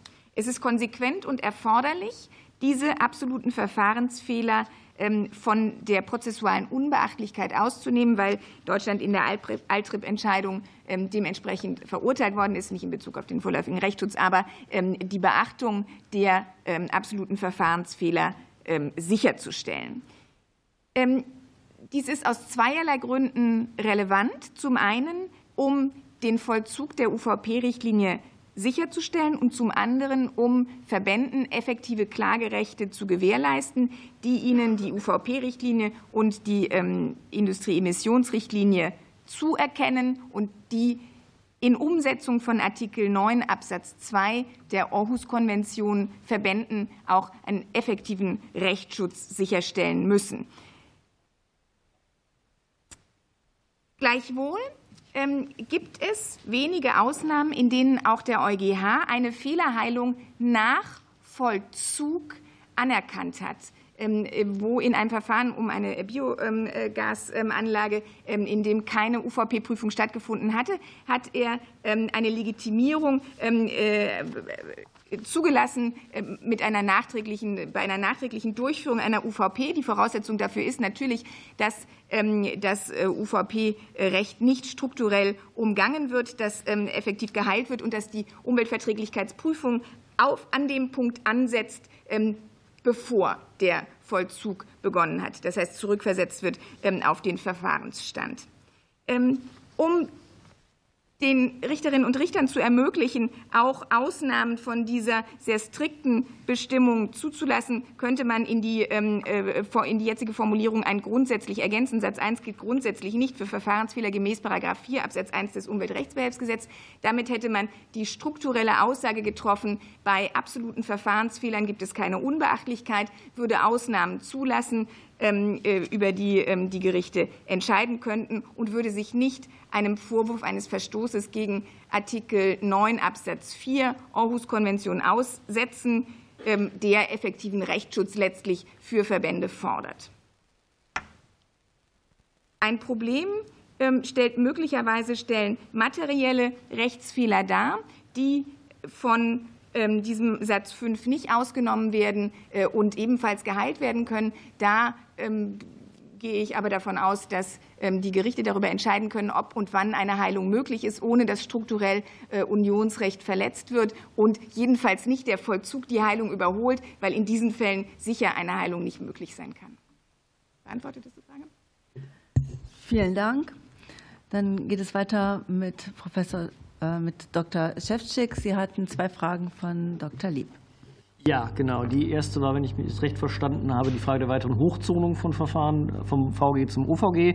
Äh, Robert Segmüller hat es gesagt, wer Instanzen streicht, spart Zeit. Ähm, natürlich ist es auch ein gewisser Wertungswiderspruch, äh, dass ich bei Sachen, die ich für besonders komplex und, und wichtig halte, zwei Instanzen nehme und bei den einfacheren, kleineren Sachen auf einmal drei. Ähm, in einer perfekten Welt wäre es vielleicht auch so, dass eines Tages die Urverwaltungsgerichte von den Ländern so ausgestattet werden, dass man Dinge wieder runterzonen kann äh, äh aus der ersten Instanz des Bundesverwaltungsgerichts und äh, insoweit die OVGs wieder zu Tatsacheninstanzen macht und ähm, das Bundesverwaltungsgericht das tun lässt, was es eigentlich sollte, nämlich Rechtsfragen klären. Ähm, dass wir diesen Zustand erreichen, wage ich für die nahe Zukunft zu bezweifeln. Es wird ja auch finanziell nicht besser. Also insofern natürlich, es wird immer einen zeitlichen Ersparniseffekt geben, wenn man eine Instanz einspart. Das ist ähm, verfassungsrechtlich weitgehend unbedenklich, solange es einen Rechtsweg gibt. Ähm, eine zweite Instanz ist nicht garantiert. Ähm, insofern äh, ja, das, das äh, ähm, kann ähm, was bringen. Das zweite war die Frage äh, weitergehende Flexibilisierung bei Überbelastung unterjährige Geschäftsverteilung. Ich war noch nie in einem Präsidium. Ich meine aber sozusagen, man kann unterjährig umverteilen, wenn besondere Situationen auftreten. Das heißt also sozusagen, die grundsätzliche Möglichkeit gibt es. Ähm, jetzt ist wieder die Frage, wenn man das gesetzlich klarstellt, schafft das ein Bewusstsein? Gibt natürlich, wie gesagt, ich habe das ja auch irgendwo geschrieben, es gibt natürlich gerichtsinterne Verteilungskonflikte. Und wenn man Menschen in diesen Verteilungskonflikten irgendetwas an die Hand geben möchte im Rahmen einer gesetzlichen Möglichkeit, dann ist das ähm, äh, eine schöne Idee für diejenigen, die quasi das gleiche Ziel innerhalb eines Präsidiums verfolgen. Ich, die Wirksamkeit ist immer eine Frage. Also ich nehme, mein Lieblingsbeispiel ist wirklich immer der, der 83 Absatz 1 Asylgesetz, wo eben drin steht, dass die äh, Gerichte äh, Asylspruchkörper formen sollen. Und also an meinem jetzt mittlerweile ehemaligen Verwaltungsgerichts gab es die. Das ist für die Leute, die da drin sitzen, sehr unangenehm, äh, weil man halt jahrelang nichts anderes macht als Asyl Afghanistan. Der Beschleunigungseffekt ist allerdings immens.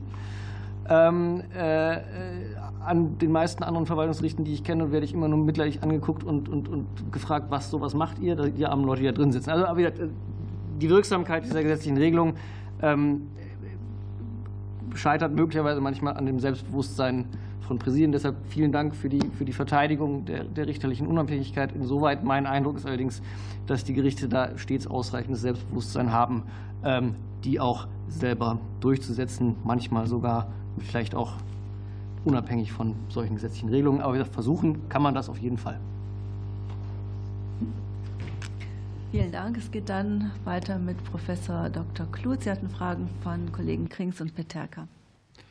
Ja, vielen Dank für die Fragen. Äh, zunächst zu Paragraph 80c, also wie man ihn besser machen kann. Äh, also ich fand den ja gar nicht so schlecht. Äh, und ich glaube, die erste Herausforderung besteht noch mal darin zu verstehen, was dort passiert, also was der eigentlich regelt. Das ist nämlich nicht so banal, weil hier sehr viele Tatbestandsmerkmale kumulativ zusammen kommen können. Also erstmal wird im Rahmen der gerichtlichen Entscheidung Ermessen eingeräumt, kann. Da sind wir erstmal offen. Das heißt also keine eben gesetzgeberische strikte Direktive. Und dann kommt das Interessante, dass Bedingung dafür ist, dass offensichtlich sein muss, dass der Mangel in absehbarer Zeit behoben sein wird. Und wenn man sich anschaut, was das bedeutet, dann stelle ich mir äh, als äh, also, beobachtender Prozessrechtler vor, äh, dass wir da letztendlich eine Verständigung brauchen. Das heißt also letztendlich ist das eine Anleitung für das Gericht, was wir ja im Versammlungsrecht und vielen Bereichen auch praktizieren und haben, dass man sich verständigt, was zu geschehen ist, damit die Sache stattfinden kann. Im Versammlungsrecht ist das immer das Endgültige. Äh, und hier ist es dann äh, das Vorläufige. Äh, diese Anleitung oder diese Ermöglichung dieser Vorgehensweise steht dann allerdings, und da schaue ich vor allen Dingen auf den ähm, Satz 2 Nummer 2, natürlich auch vor einer erheblichen Herausforderung. Denn einen Abwägungsmangel schon festzustellen in diesem Zeitpunkt ist auch keine Banalität im vorläufigen Rechtsschutz. Weil gerade es sei denn, dass wir äh, eine relativ formale Geschichte eben haben, äh, dass bestimmte Dinge nicht eingestellt worden sind oder andere Dinge äh, mehr. Das heißt also, was der Gesetzgeber hier macht, ist aus meiner Sicht eine durchaus moderate Erweiterung der Gestaltungsspielräume, durchaus auch ein Anstoß, was man wie machen könnte. Und ich würde dann aber auch sagen, also bevor man jetzt äh, Vorschläge macht, das zu verbessern, müsste man, da bin ich ganz konservativ, äh, erstmal Empirie sammeln. Das heißt, äh, in welchen Fällen überhaupt sowas ähm, sinnvoll ähm, ist, weil es immer schwierig ist, sich sowas hochabstrakt dann vorzustellen und vor allen Dingen dann die Frage zu beantworten, welche Beschleunigungseffekte daraus ähm, abzuleiten sind. Was ich mir vorstellen kann, ist, dass durch diese Verständigung ja eine gewisse Sicherheit geschaffen wird, äh, dass äh, Mängel, die hier angesprochen werden, äh, auch zeitnah abgestellt werden. Das heißt, normalerweise nach dem geltenden Recht kann ich ja bis zum Ende der Tatsacheninstanz, also bis weit ins Hauptsacheverfahren hinein, diese Mängel beseitigen. Da würde ich jetzt einen ähm, Effekt sehen, dass man dem vorläufigen Rechtsschutz einen, im vorläufigen Rechtsschutz einen Anstoß geben kann, bereits erkannte Mängel schneller, äh, also da eine gewisse Beschleunigung ähm, herbeizuführen. Äh, das äh, wäre etwas, was ich mir vorstellen könnte und was dann auch ein positiver verfahrensbeschleunigender ähm, Effekt sein könnte. Ne? Letztendlich, weil es ja eine Kannvorschrift ist, hängt es entscheidend davon ab, ob das Gericht äh, schon so selber so sicher in dem Fall drin ist, äh, dass es so eine Vereinbarung auch äh, dann treffen kann. Und das wird sicherlich bei rein formalen Verfahrensmängeln leichter und schneller zu erkennen sein als bei Abwägungsmängeln, die ja immer etwas komplizierter zu identifizieren sind. Deswegen äh, würde ich jetzt hier vor allen Dingen ad hoc äh, mir nicht anmaßen, äh, Änderungsvorschläge zu entwickeln, sondern auch sagen, also bei der Vorschrift, lass es uns mal probieren. Man kann das formal absichern, indem man die Vorschrift befristet oder sowas, aber das müsste man dann beobachten.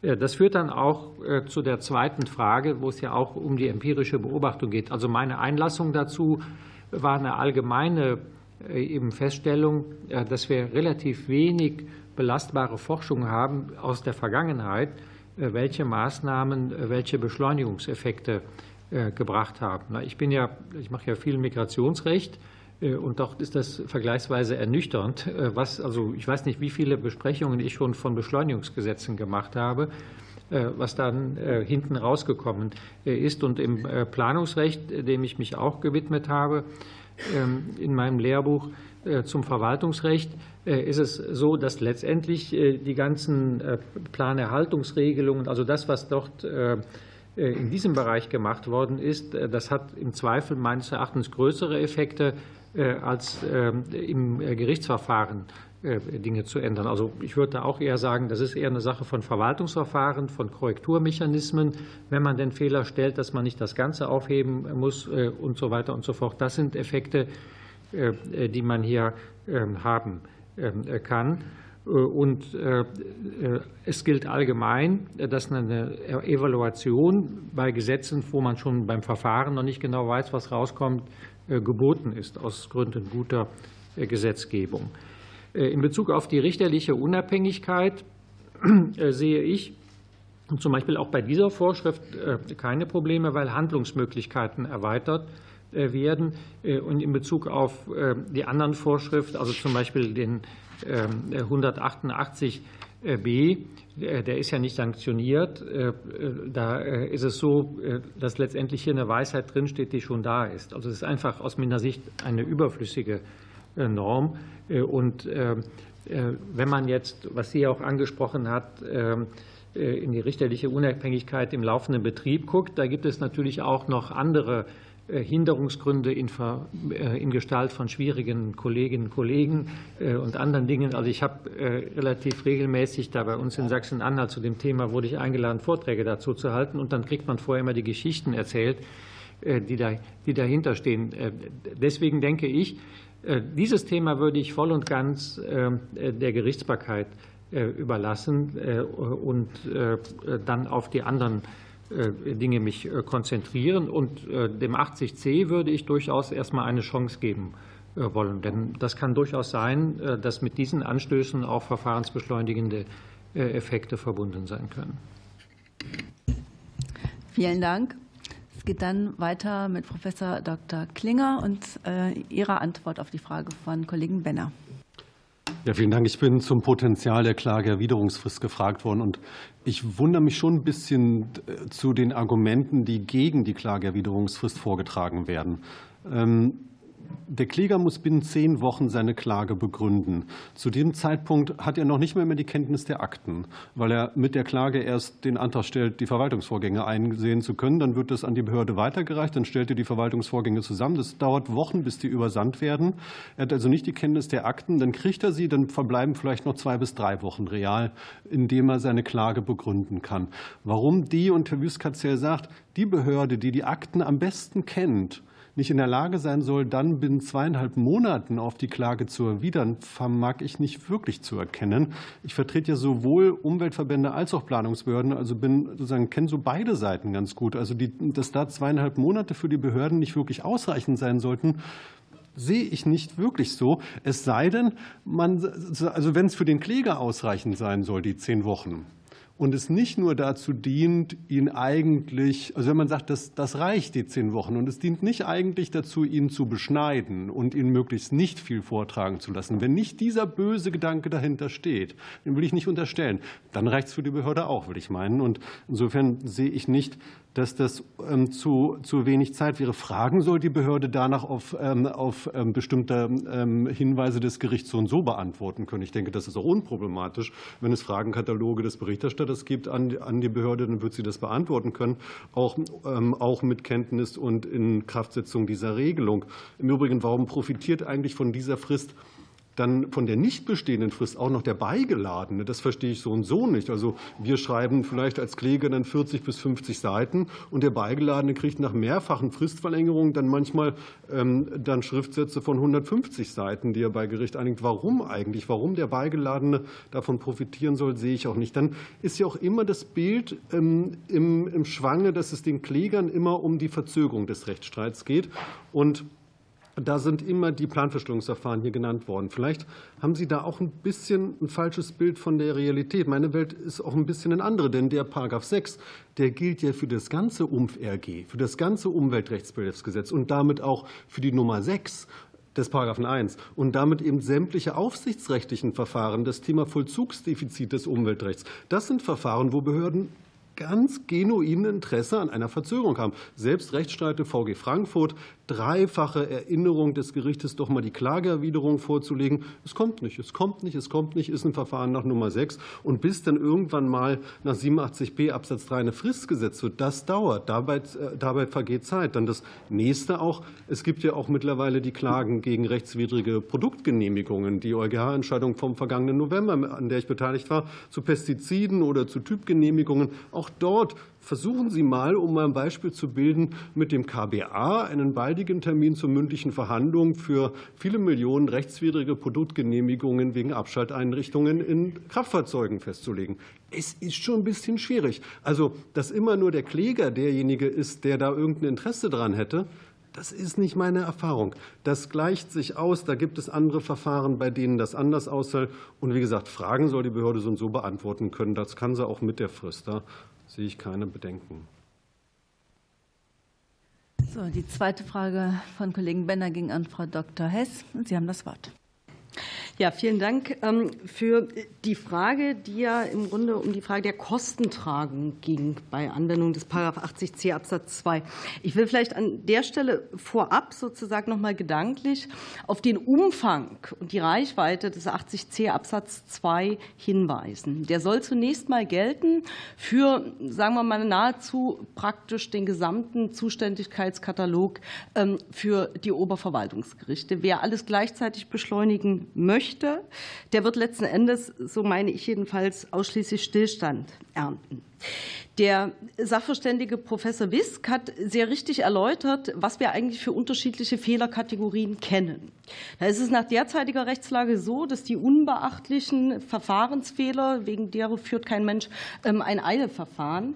Wenn wir im Bereich der beachtlichen Fehler sind, kennen wir aber bei den beachtlichen Fehlern eben nicht nur Verfahrensfehler, sondern eben auch materielle Fehler. Ähm, der jetzt im Regierungsentwurf ähm, neu eingefügte letzte Satz des 80c ähm, Absatz 2 nimmt nun die absoluten Verfahrensfehler im Sinne des 4 Absatz 1 Umweltrechtsbehelfsgesetz aus.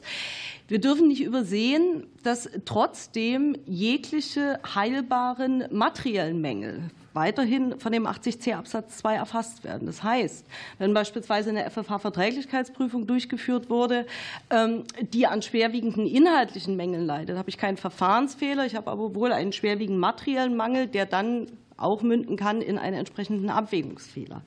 Ähm, reicht also nicht, hier diesen letzten Satz hinzuzufügen, um unionsrechtliche Bedenken auszuräumen. Was man nicht glauben darf, ist, dass wir tatsächlich in der Hauptsache heutzutage noch auf einen aufzuhebenden Planverstellungsbeschluss treffen. Jegliche materiellen und formellen Fehler sind heilbar. Und damit würde der 80c Absatz 2 VWGO praktisch für alle Gründe, die klageweise vorgetragen werden können, Geltung beanspruchen, von den unbeachtlichen mal abgesehen. In dieser Situation, und ähm, da war ich doch etwas überrascht, der ursprüngliche Referentenentwurf enthielt eine Begründung in Bezug auf die Kosten und und sagte ja, das sei ja alles ganz unproblematisch. Der klagende Verband könnte ja dann für erledigt erklären.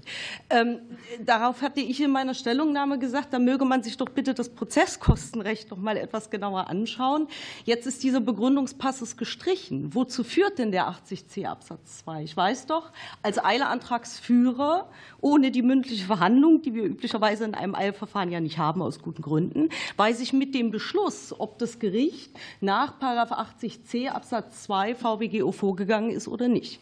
In dem Beschluss muss das Gericht aber ja schon über die Kosten finden. Und es geht der gute alte Grundsatz. Wenn der Antrag abgelehnt wird, dann trägt man die Kosten, einschließlich gegebenenfalls auch Sachverständigenkosten, die auf Seiten der Behörde oder auch auf Seiten des Vorhabenträgers im Eilverfahren angefallen sind. Was ich mir nicht vorstellen kann, wo soll denn die Erledigungsmöglichkeit herkommen, die hier angedacht war? Das Gericht wird mir ja vorher wohl keine Hinweisverfügung schicken, dass Sie beabsichtigen, nach 80c Absatz 2 VWGO vorzugehen. Selbst wenn Sie das täten, wäre das ja wohl im eigentlichen Sinne kein erledigendes Ereignis. Das heißt, wenn das Gericht mir das ankündigt, bleibt mir nur die Rücknahme. Und in der Rücknahme gilt auch, der Kläger trägt die Kosten des Verfahrens, in dem Fall der Eilantragsführer. Heißt also für mich, wir haben hier eine Bestimmung, die einen exorbitant weiten Anwendungsbereich hat und die auch unter dem Blickwinkel der Kosten das Eilantragsrecht letzten Endes vollständig entwerten würde. Vielen Dank.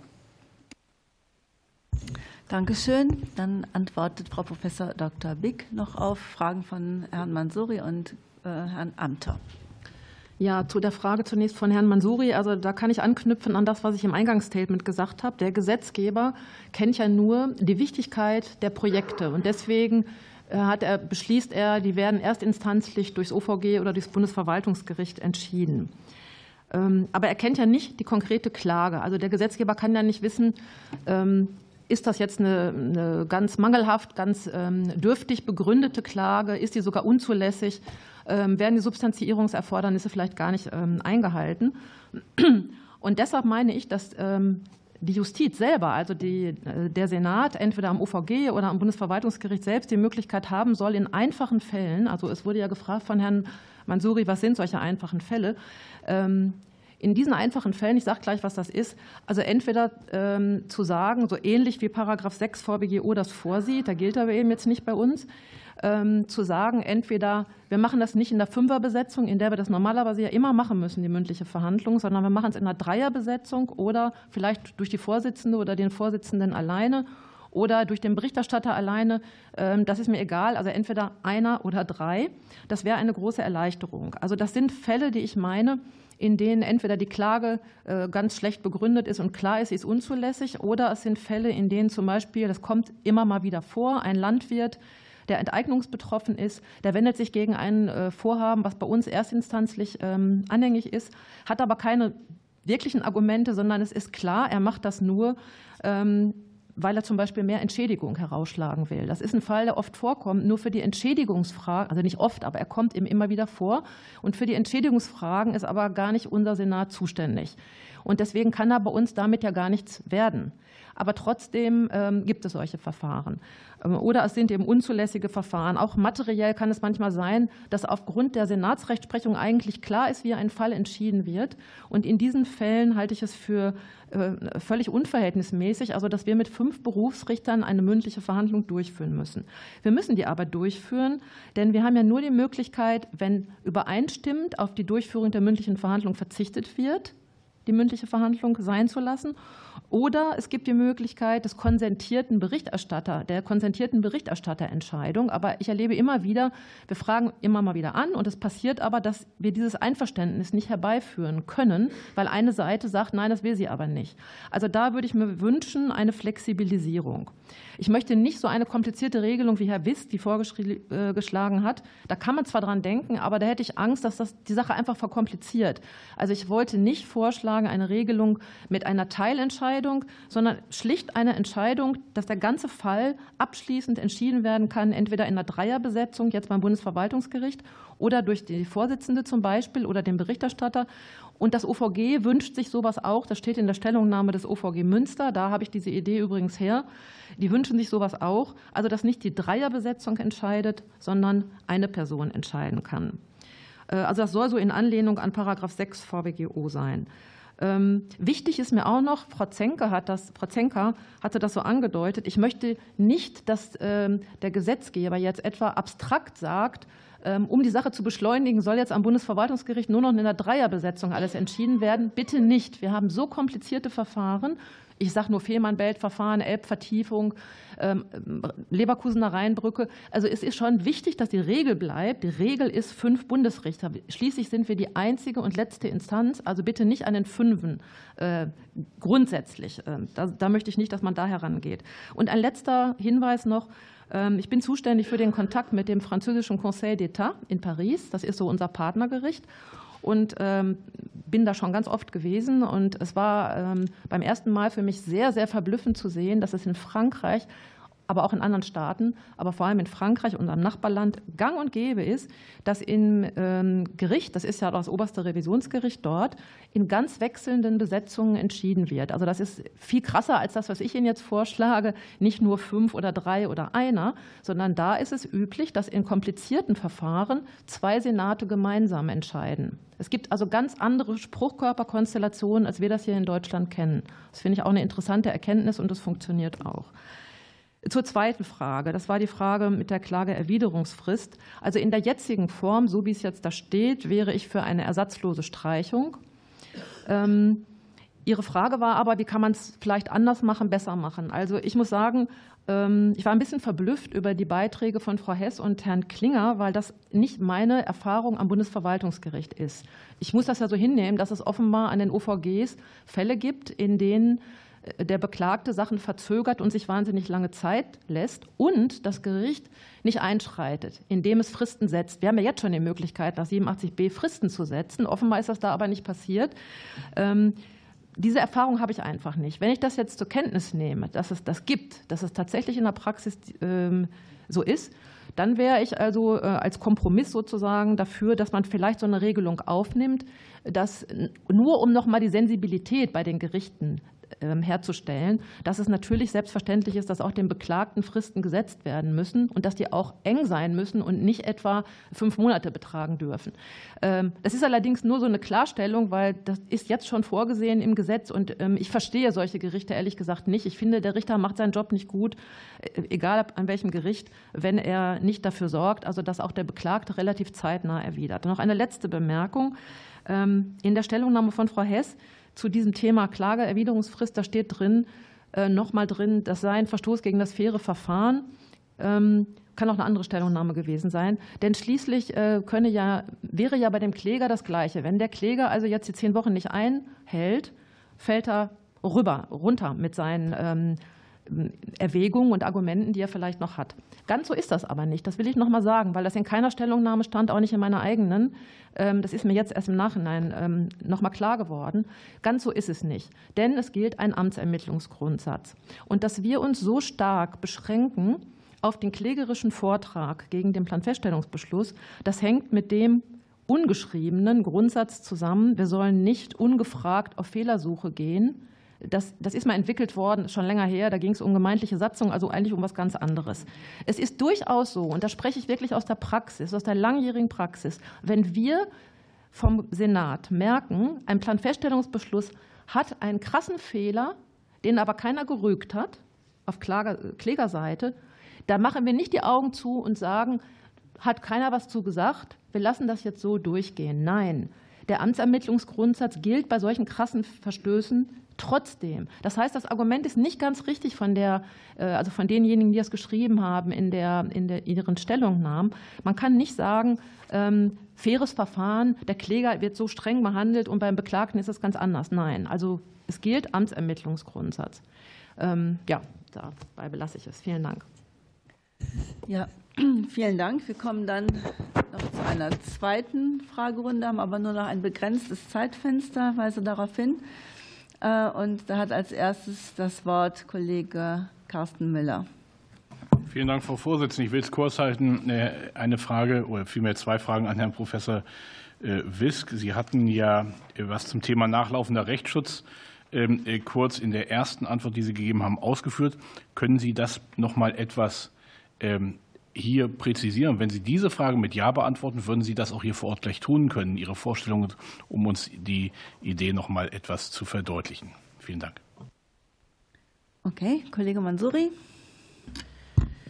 Ja, Frau Professorin Schöndorf-Haubold hat ja umfangreich zur unionsrechtlichen Zulässigkeit des 80c Absatz 2 ausgeführt. Deswegen will ich danach nicht noch mal fragen und mich auf Fragenkomplexen beziehen, über die wir noch nicht gesprochen haben. Frau Professorin Bick, Sie hatten ja in Ihrer schriftlichen Stellungnahme auch einen weiteren äh, Vorschlag gemacht, nämlich eine Begründungsfrist analog 6 äh, Satz 1 Umweltrechtsbehelfsgesetz für die Fälle einzuführen, in denen ausgesetzt wird für ein Plan Änderungs- oder Ergänzungsverfahren und dann das Verfahren weiter betrieben wird. Könnten Sie den Vorschlag noch mal erläutern und auch was zu der praktischen Relevanz dieser Vorschrift sagen? Und dann hätte ich noch eine Frage an Frau Professorin Zenke, was den 87c äh, Absatz 1 betrifft, der ja diese Priorisierung von Verfahren betrifft. Über den hatten wir letzte Woche auch im Parlament diskutiert. Ich hatte das versucht, mit einer Autobahnüberholspur zu vergleichen. Wenn alle links fahren,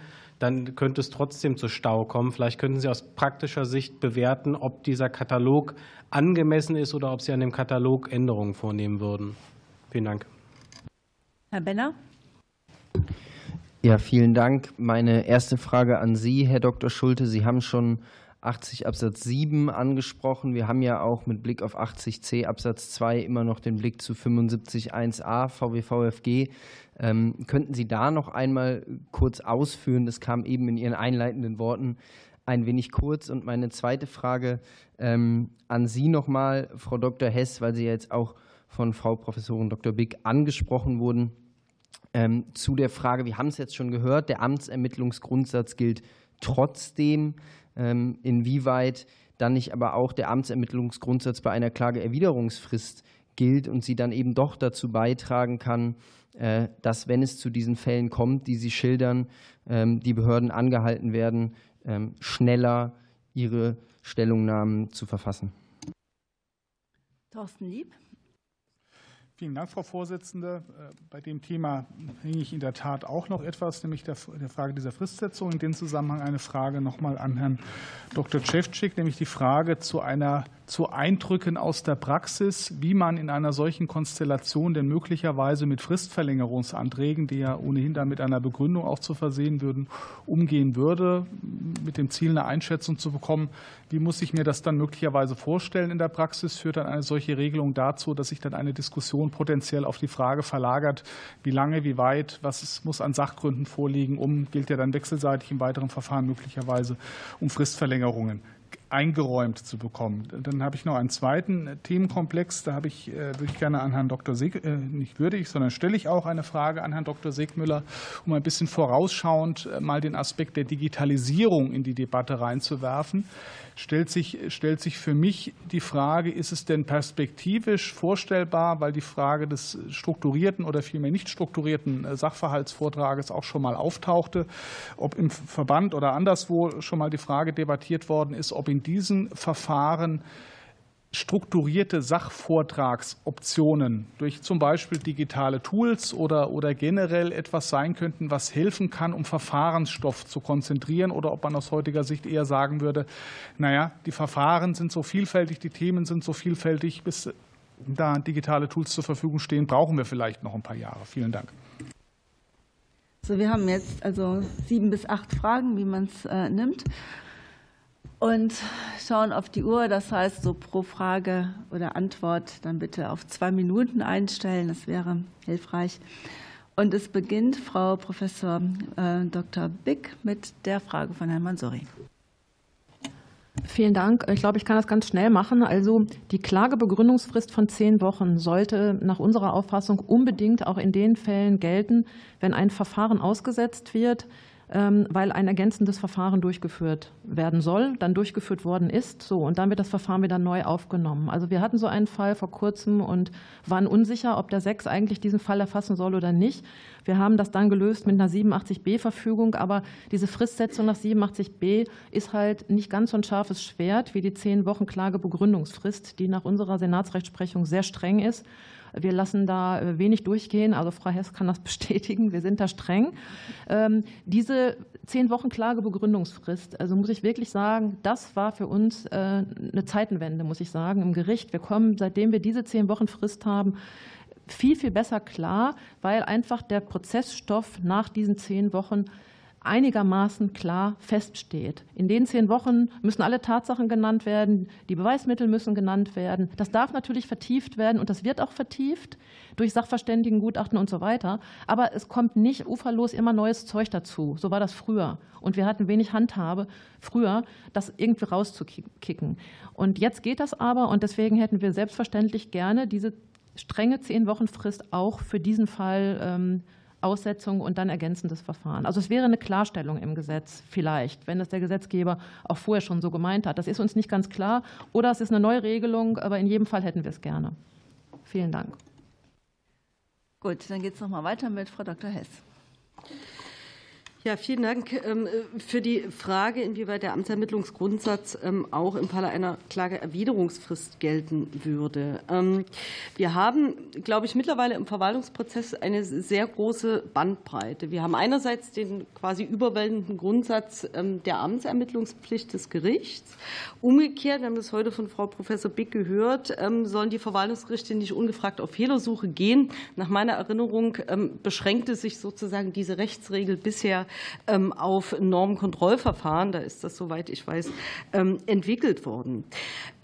In der Praxis, äh, Frau Beck hat es gerade angesprochen, führt die Klagebegründungsfrist zunächst dazu, dass der Prozessstoff sehr eng auf all diejenigen Themenkomplexe und auch Angriffsmittel bzw. Beweismittel, die der Kläger innerhalb dieser zehn Wochen Frist vorgetragen hat, ähm, vom Gericht betrachtet werden. Und innerhalb des so festgelegten Prozessstoffes gilt nach meiner Wahrnehmung der Amtsermittlungsgrundsatz auch weiter. Das heißt, das Gericht prüft dann ähm, im Zweifel auch selbstständig unter äh, Heranziehung eigenen entsprechenden Sachverstandes, was an der Klage dran ist.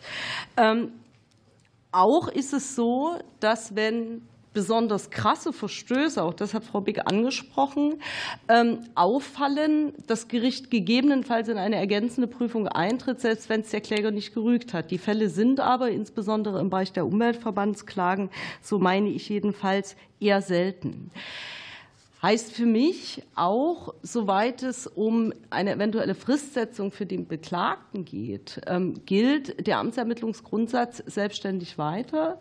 Ich sehe auch nicht, ähm, dass es nicht möglich sein wird, äh, dass dem Beklagten beispielsweise über das Gericht entsprechende Fragen gestellt werden, weil dem Berichterstatter oder dem Senat gewisse Punkte aufgefallen sind, wo Nachfragebedarf besteht, wo vielleicht Methodiken oder sonstiges, die bei Prognosen oder was auch immer zur Anwendung gekommen sind, näher erläutert werden müssen. Ich sehe nicht, ähm, dass eine solche Klageerwiderungsfrist ähm, diese Möglichkeit der Nachfrage und der Erläuterung durch die Beklagtenseite beschneidet. Ähm, ich habe das in meiner schriftlichen Stellungnahme ausgeführt wir haben durchaus eine Vielzahl von Verfahren, wo wir als Klägerseite eine ganz, ganz strenge Begründungsfrist von zehn Wochen einhalten. Wir schicken dann brav unsere Klagebegründung, wir legen den Prozessstoff fest und dann fragen wir uns, wieso kriegt die Beklagtenseite eben keine Fristsetzung? Und dann liegt das Verfahren teilweise über Monate, teilweise über Jahre beim VG oder auch beim OVG. Wir reden ja im Moment über den sechs Umweltrechtsbehelfsgesetz. Der gilt ja nicht nur fürs OVG und fürs Bundesverwaltungsgericht, sondern im Grunde für den gesamten Katalog ähm, des Paragraphen 1 Umweltrechtsbehelfsgesetz. Und da meine ich schon, dass es ein wichtiges Signal wäre, auch um den Beschleunigungsgedanken, der hinter der zehn Wochen Klagebegründungsfrist liegt, ernst zu meinen, sich Mittel zu überlegen, auch die Behörde an eine Fristsetzung zu binden. Natürlich muss das Ganze harmonisiert werden mit der Möglichkeit, verwaltungsbehördlich beispielsweise rechtswidrige Entscheidungen durch Heilung nachzubessern. Aber ich meine, das eine ist der Prozessvortrag und das andere ist letzten Endes ähm, das verwaltungsbehördliche Heilungshandeln. Heißt also für mich, in Verbindung mit dem Amtsermittlungsgrundsatz kann eine Behördenpräklusion, eine Beklagtenerwiderungsfrist ein sinnvolles Mittel sein, um hier insgesamt zur Beschleunigung beizutragen.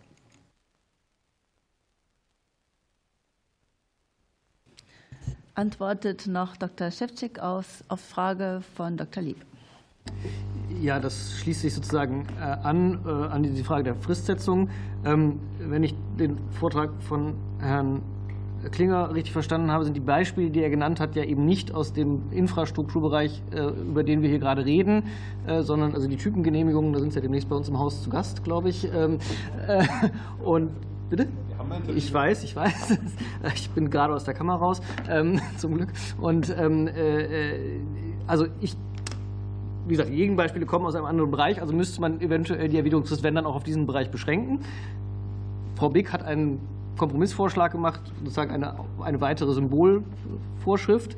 Ähm, die Erzählung, dass es keine Fristsetzungen gibt, kann ich mir kaum vorstellen. Also ich habe in meiner, in meiner Zustellungsverfügung habe ich ein Häkchen, das wird automatisch gesetzt. Ob ich da jetzt drei oder vier Monate reinsetze, ist am VG und wahrscheinlich auch in Teilen am, und sicher auch am, am OVG relativ egal, weil also ich weiß, ich komme da eh erst in zwei Jahren dazu. Und ob ich dann jetzt irgendwie mich am Anfang des Verfahrens verkämpfe, möglichst schnell eine, eine äh, Klageerwiderung zu bekommen, 87b-Fristen setzen, die ich auch spezifizieren muss. Das heißt, ich muss mich in das Verfahren einarbeiten, muss spezifischen Vortrag nachfordern, sonst ist die Frist unwirksam. Ähm, und dann haben wir wieder das Problem, ich arbeite mich in etwas ein, äh, das dann möglicherweise ich gar nicht mehr mache, weil schon längst mein Dezernatsnachfolger das irgendwie übernommen hat, sich wieder von vorne einarbeiten muss. Also ist das kein böser Wille und also in manchen Fällen vielleicht Individualversagen, aber es ist, wir sind wieder bei dem strukturellen Problem, dass die Länder die erste und die zweite Instanz nicht ausreichend ausstatten, sodass ich, wie das wie ich den Eindruck habe, am Bundesverwaltungsgericht möglich ist, sozusagen ein Verfahren von Anfang an kontinuierlich führe. Ein Verfahren, das am VG und am OVG eingeht, liegt halt häufig leider erstmal auf Halde, weil man überhaupt nicht dazu kommt. Ähm, äh, deshalb, äh, wie gesagt, glaube ich, ist das, ist das kein Rechtsproblem, dass man, man wird dieses Problem nicht, nicht rechtlich lösen können. Wie gesagt, ich habe jetzt der 87b bislang mit der, Frist, mit, mit, mit, mit der Fristsetzung ist praktisch völlig nutzlos. Man kann das irgendwie symbolisch noch in eine Ladung zur mündlichen Verhandlung reinschreiben und hoffen, dass sich da irgendjemand davon reinlegen lässt, wenn man so eine, so eine allgemeine Frist setzt. Ähm, aber äh, da haben wir eben, wie gesagt, den neuen Absatz 4. Damit kann ich ordentlich Druck machen. Ähm, deshalb meine Erfahrung, wie gesagt, das ist kein Massenphänomen, kein böser Wille und führt nicht zu einer Verzögerung, weil das Verfahren sowieso erst relativ spät so, und wie gesagt, also dass, dass jemand keine Klageerwiderungsfrist setzt, überhaupt keine, das, das ist tatsächlich unverständlich, dürfte aber wirklich extrem selten vorkommen. Vielen Dank. Dann hat äh, Dr. Schulte Gelegenheit zur Antwort auf Frage von Herrn Benner. Ja, vielen Dank. Es geht noch mal um das Änderungsverfahren nach ähm, Paragraph 80 Absatz 7 der VWGO und auch das Zusammenspiel mit der Fehlerheilungsvorschrift im 75 Absatz 1a VWVFG. Herr Wüst, Sie hatten es ja auch gerade äh, schon so genannt als ähm, sozusagen die Sakrileg, ne, das, das äh, nachgelagerte. Ähm, ich würde sagen, es ist nicht nur eine politische äh, Entscheidung, es ist auch eine verfassungsrechtliche Frage. Also wenn man sich anschaut, was das Bundesverfassungsgericht zu der Reichweite auch von 19 Absatz 4 sagt, ähm, die aufschiebende Wirkung ist ein fundamentaler Grundsatz des öffentlich-rechtlichen Prozesses. Ähm, auch eine europarechtliche Frage. Ne, wie funktioniert effektiver ähm, Rechtsschutz ähm, im Rahmen der Aarhus-Konvention? Beinhaltet eben auch das, äh, den vorläufigen Rechtsschutz, das einstweilige Rechtsschutzverfahren. Und diese Probleme ähm, die der 80c da aufwirft, ich denke, die kann man sich gut sparen, indem man eben auf dieses Änderungsverfahren äh, nochmal ähm, Blick nimmt und ähm, sich überlegt, wie läuft es denn praktisch. Also mir ist immer noch nicht klar geworden, wo die Beschleunigungswirkung äh, im Rahmen des 80c denn herkommen soll. Denn der Sofortvollzug wird bis zu einer Entscheidung des Gerichts Bestand haben. Dazu dient die Entscheidung des Gerichts, diesen gegebenenfalls zu beenden. Ähm, bis dahin kann also vollzogen werden. Und ähm, dann äh, sozusagen ähm, hat während des äh, einstweiligen Rechtsschutzverfahrens schon die Behörde die Möglichkeit, äh, die Fehlerheilung eben zu betreiben oder eben auch, wenn sie auf Risiko spielt, sagen wir mal, die machen nichts, warten dann die Entscheidung ab, sind sich ihrer ganz sicher, verlieren dann im einstweiligen Rechtsschutz, dann können sie immer noch Fehlerheilung betreiben und können dann eben durch, den Änderungs-, durch das Änderungsverfahren ähm, auch noch bevor in der Hauptsache ähm, das Verfahren entschieden ist, ähm, wieder äh, den, die Entscheidung in Vollzug setzen. Ja? Und dadurch sehe ich gar nicht, äh, wo eigentlich wirklich eine Beschleunigung stattfinden sollte. Dieser ganz kleine Zeitraum, der da vielleicht im Rahmen des einstweiligen Rechtsschutzverfahrens dann in Rede steht, ähm, der ist aus meiner Sicht nicht äh, ausreichend, um zu rechtfertigen, dass man derart äh, den, ähm, die, äh, den effektiven Rechtsschutz beschränkt und derart weit in den 19 Absatz 4 reingeht und auch derart weit eben in die Aarhus-Konvention ähm, eingreift. Vielen Dank. Vielen Dank. Dann geht es weiter mit Dr. Sigmüller und der Frage von Kollegen Lieb. Ja, vielen Dank. Ich setze, fange an mit der Frage, warum haben wir eigentlich in manchen Prozessen, wollen wir qualifizierte Gesprächspartner für die Kläger und die Beklagtenseite, vor allem die Klägerseite im Verwaltungsprozess. Weil wir uns von diesen qualifizierten Gesprächspartnern wünschen, dass sie uns den Sachverhalt und die Rechtslage, die rechtliche Situation vorstrukturieren. Weil alles das, was an Vorstrukturierungsleistung bereits auf Seiten des Klägers geleistet wird, erleichtert uns natürlich dann die Arbeit beim Verständnis sehr komplizierter Sachverhalts- und rechtlicher Zusammenhänge. Funktioniert das Ganze im Moment? Eingeschränkt. Manche wollen nicht, hat man das Gefühl, andere können nicht, hat man das Gefühl. Ähm, die Frage ist, können wir besser vorstrukturierten Klägervortrag bekommen, um dann letztlich einfach die Dinge schneller verarbeiten, schneller entscheiden zu können. Und kann Digitalisierung da einen Beitrag dazu leisten? Ich meine ja. Ähm, wenn wir die Klägerseite, wenn wir die Beteiligten zwingen, letztlich in bestimmten Rastern vorzutragen, die man beispielsweise auch im Internet vorgeben kann oder in irgendwelchen äh, Computerprogrammen, etwa indem man sie zwingt, letztlich einen konkreten Einwand zu formulieren, dann zu dem Einwand eine Begründung zu liefern, dann einen nächsten Einwand zu formulieren, dann wiederum eine Begründung dazu zu liefern und dann letztlich damit auch der beklagten Seite eine Möglichkeit gibt, natürlich ähm, auf diese einzelnen Kästchen an Argumentation, die man da liefert, äh, zu erwidern, dann kann das möglicherweise helfen. Darüber muss man nachdenken. Allerdings mir ist weder bekannt, dass es bisher solche Programme gibt, noch dass es hier eine relevante Diskussion bisher stattgefunden hat. Das ist vielleicht so ein bisschen out of the box gedacht, wie der Gedanke von Herrn Professor Büsk ähm, äh, zur, Umgestaltung von Planverstellungsverfahren auch. Aber dass Digitalisierung vielleicht da eine, einen Beitrag zur Strukturierung von Sachverhalt und Rechtslage leisten kann durch die Prozessbeteiligten, das glaube ich auf jeden Fall. Vielen Dank. Danke. Dann hat äh, Professor Dr. Wisk noch mal die Gelegenheit zur Antwort auf Fragen von Kollegen Müller. Ja, Herr Müller, vielen Dank für diese Frage. Juristen sollen sich ja tatsächlich nicht immer nur aufs Nein sagen beschränken. Das ist ja relativ einfach. Man kann immer sagen, das ist verfassungswidrig, äh, unionsrechtswidrig, Aarhus-Konvention, alles das sind ja große Hindernisse für einen beschleunigten Rechtsschutz. Der ist in der Vergangenheit immer ausgedehnt worden, eigentlich fast überbordend ausgedehnt worden. Ähm, und da war meine ketzerische Idee, wie könnte man da effektiv rangehen? Und da habe ich diesen Begriff des nachlaufenden oder begleitenden Rechtsschutzes erfunden.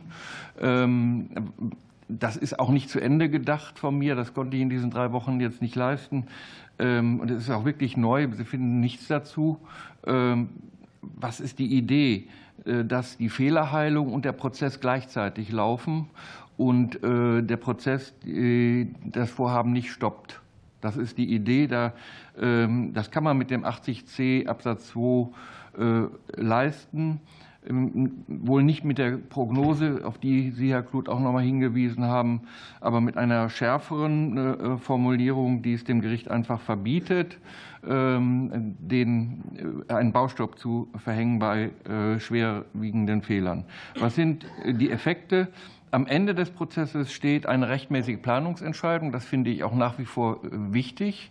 Äh, aber es gibt kein Recht ähm, darauf irgendeines Klägers, dass der Planungsprozess äh, bis zu seinem Ende fehlerfrei bleibt. Das erzeugt ja diese Prozesse, die wir haben. Aber am Ende muss eine rechtmäßige Entscheidung stehen. Der zweite Effekt ist, es verhindert diese Baustoppschleifen, die wir haben, denn auch Entscheidungen im ergänzenden Verfahren werden ja wieder angefochten regelmäßig und führen oft zu einem Baustopp. Äh, ich muss sagen, äh, Herr Schulte, dass es doch so ist, das Gericht bittet bei ernsthafteren äh, Fehlern, die im Raum stehen, den Vorhabenträger insbesondere mit der Verwirklichung des Vorhabens zu warten. Mindestens das steht da immer im Raum. Man will natürlich nicht, dass äh, vollendete Tatsachen geschaffen werden.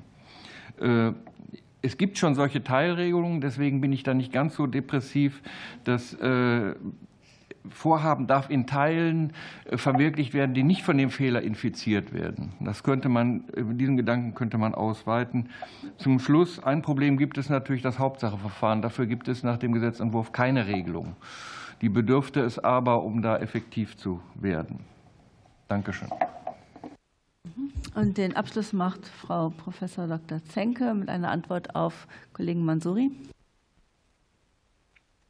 Ja, vielen Dank für die Frage. Sie bezog sich ja auf die Priorisierung in 87c Absatz 1. Ich begrüße die Priorisierung, das habe ich bereits gesagt, und denke, dass sie auch ausgeweitet werden muss auf weitere bedeutsame, also transformationsbedeutsame Vorhaben.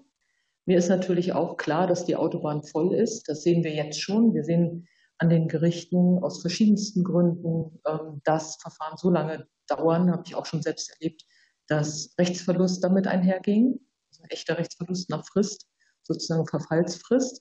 Wie kann man dem abhelfen? Also ganz sicherlich nicht, indem man jetzt hier nichts tut, sondern bereits mehrfach angesprochen wurde, die Ausstattung muss verbessert werden, Ressourcen, die es schon gibt, müssen gehoben werden. Dazu gehört auch Flexibilisierung bei Dreier, Fünfer oder einer Senat bzw. Einzelrichterbesetzung, natürlich nur da, wo das angemessen ist. Und man könnte mal nach Europa schauen. Da gibt es auch die ein oder andere Vorgabe zum besser strukturierten Klägervortrag, zum vorstrukturierten äh, Klägervortrag und was ganz Praktisches, was unheimlich ähm, ja, äh, bildet sozusagen in der Klarheit der Aussage. Dort gibt es Seitenbeschränkungen. Da können Sie auch nicht tricksen, indem Sie von PT11 auf PT10 gehen, gehen sondern äh, gibt es Größen, Schriftbeschränkungen und so weiter. Auch das kann ja vielleicht einen ganz kleinen Beitrag dazu leisten, dass eine Entlastung der Gerichte stattfindet und insgesamt das große Ziel ein bisschen schneller erreicht wird, nämlich die Verfahren in der Planungs- und Genehmigungsseite für die Vorhaben zu beschleunigen und zu boostern. Vielen Dank.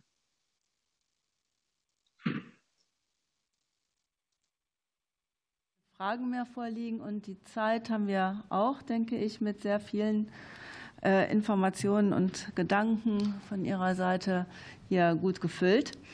Ähm, ich äh, sehe kommen, dass die Fraktionen viele Anregungen übernehmen werden aus den verschiedenen Richtungen und verschiedenen Rollen und dass Sie da viele Argumente auch in ergänzenden Anträgen äh, wiederfinden werden, will dem aber auch nicht weiter vorgreifen. Wir haben uns jedenfalls viele inhaltliche, substanzielle Gedanken mit auf den Weg gegeben. Und ich hoffe, dass die Zuschauer hier im Saal und vielleicht auch im Stream das genauso spannend fanden wie wir hier.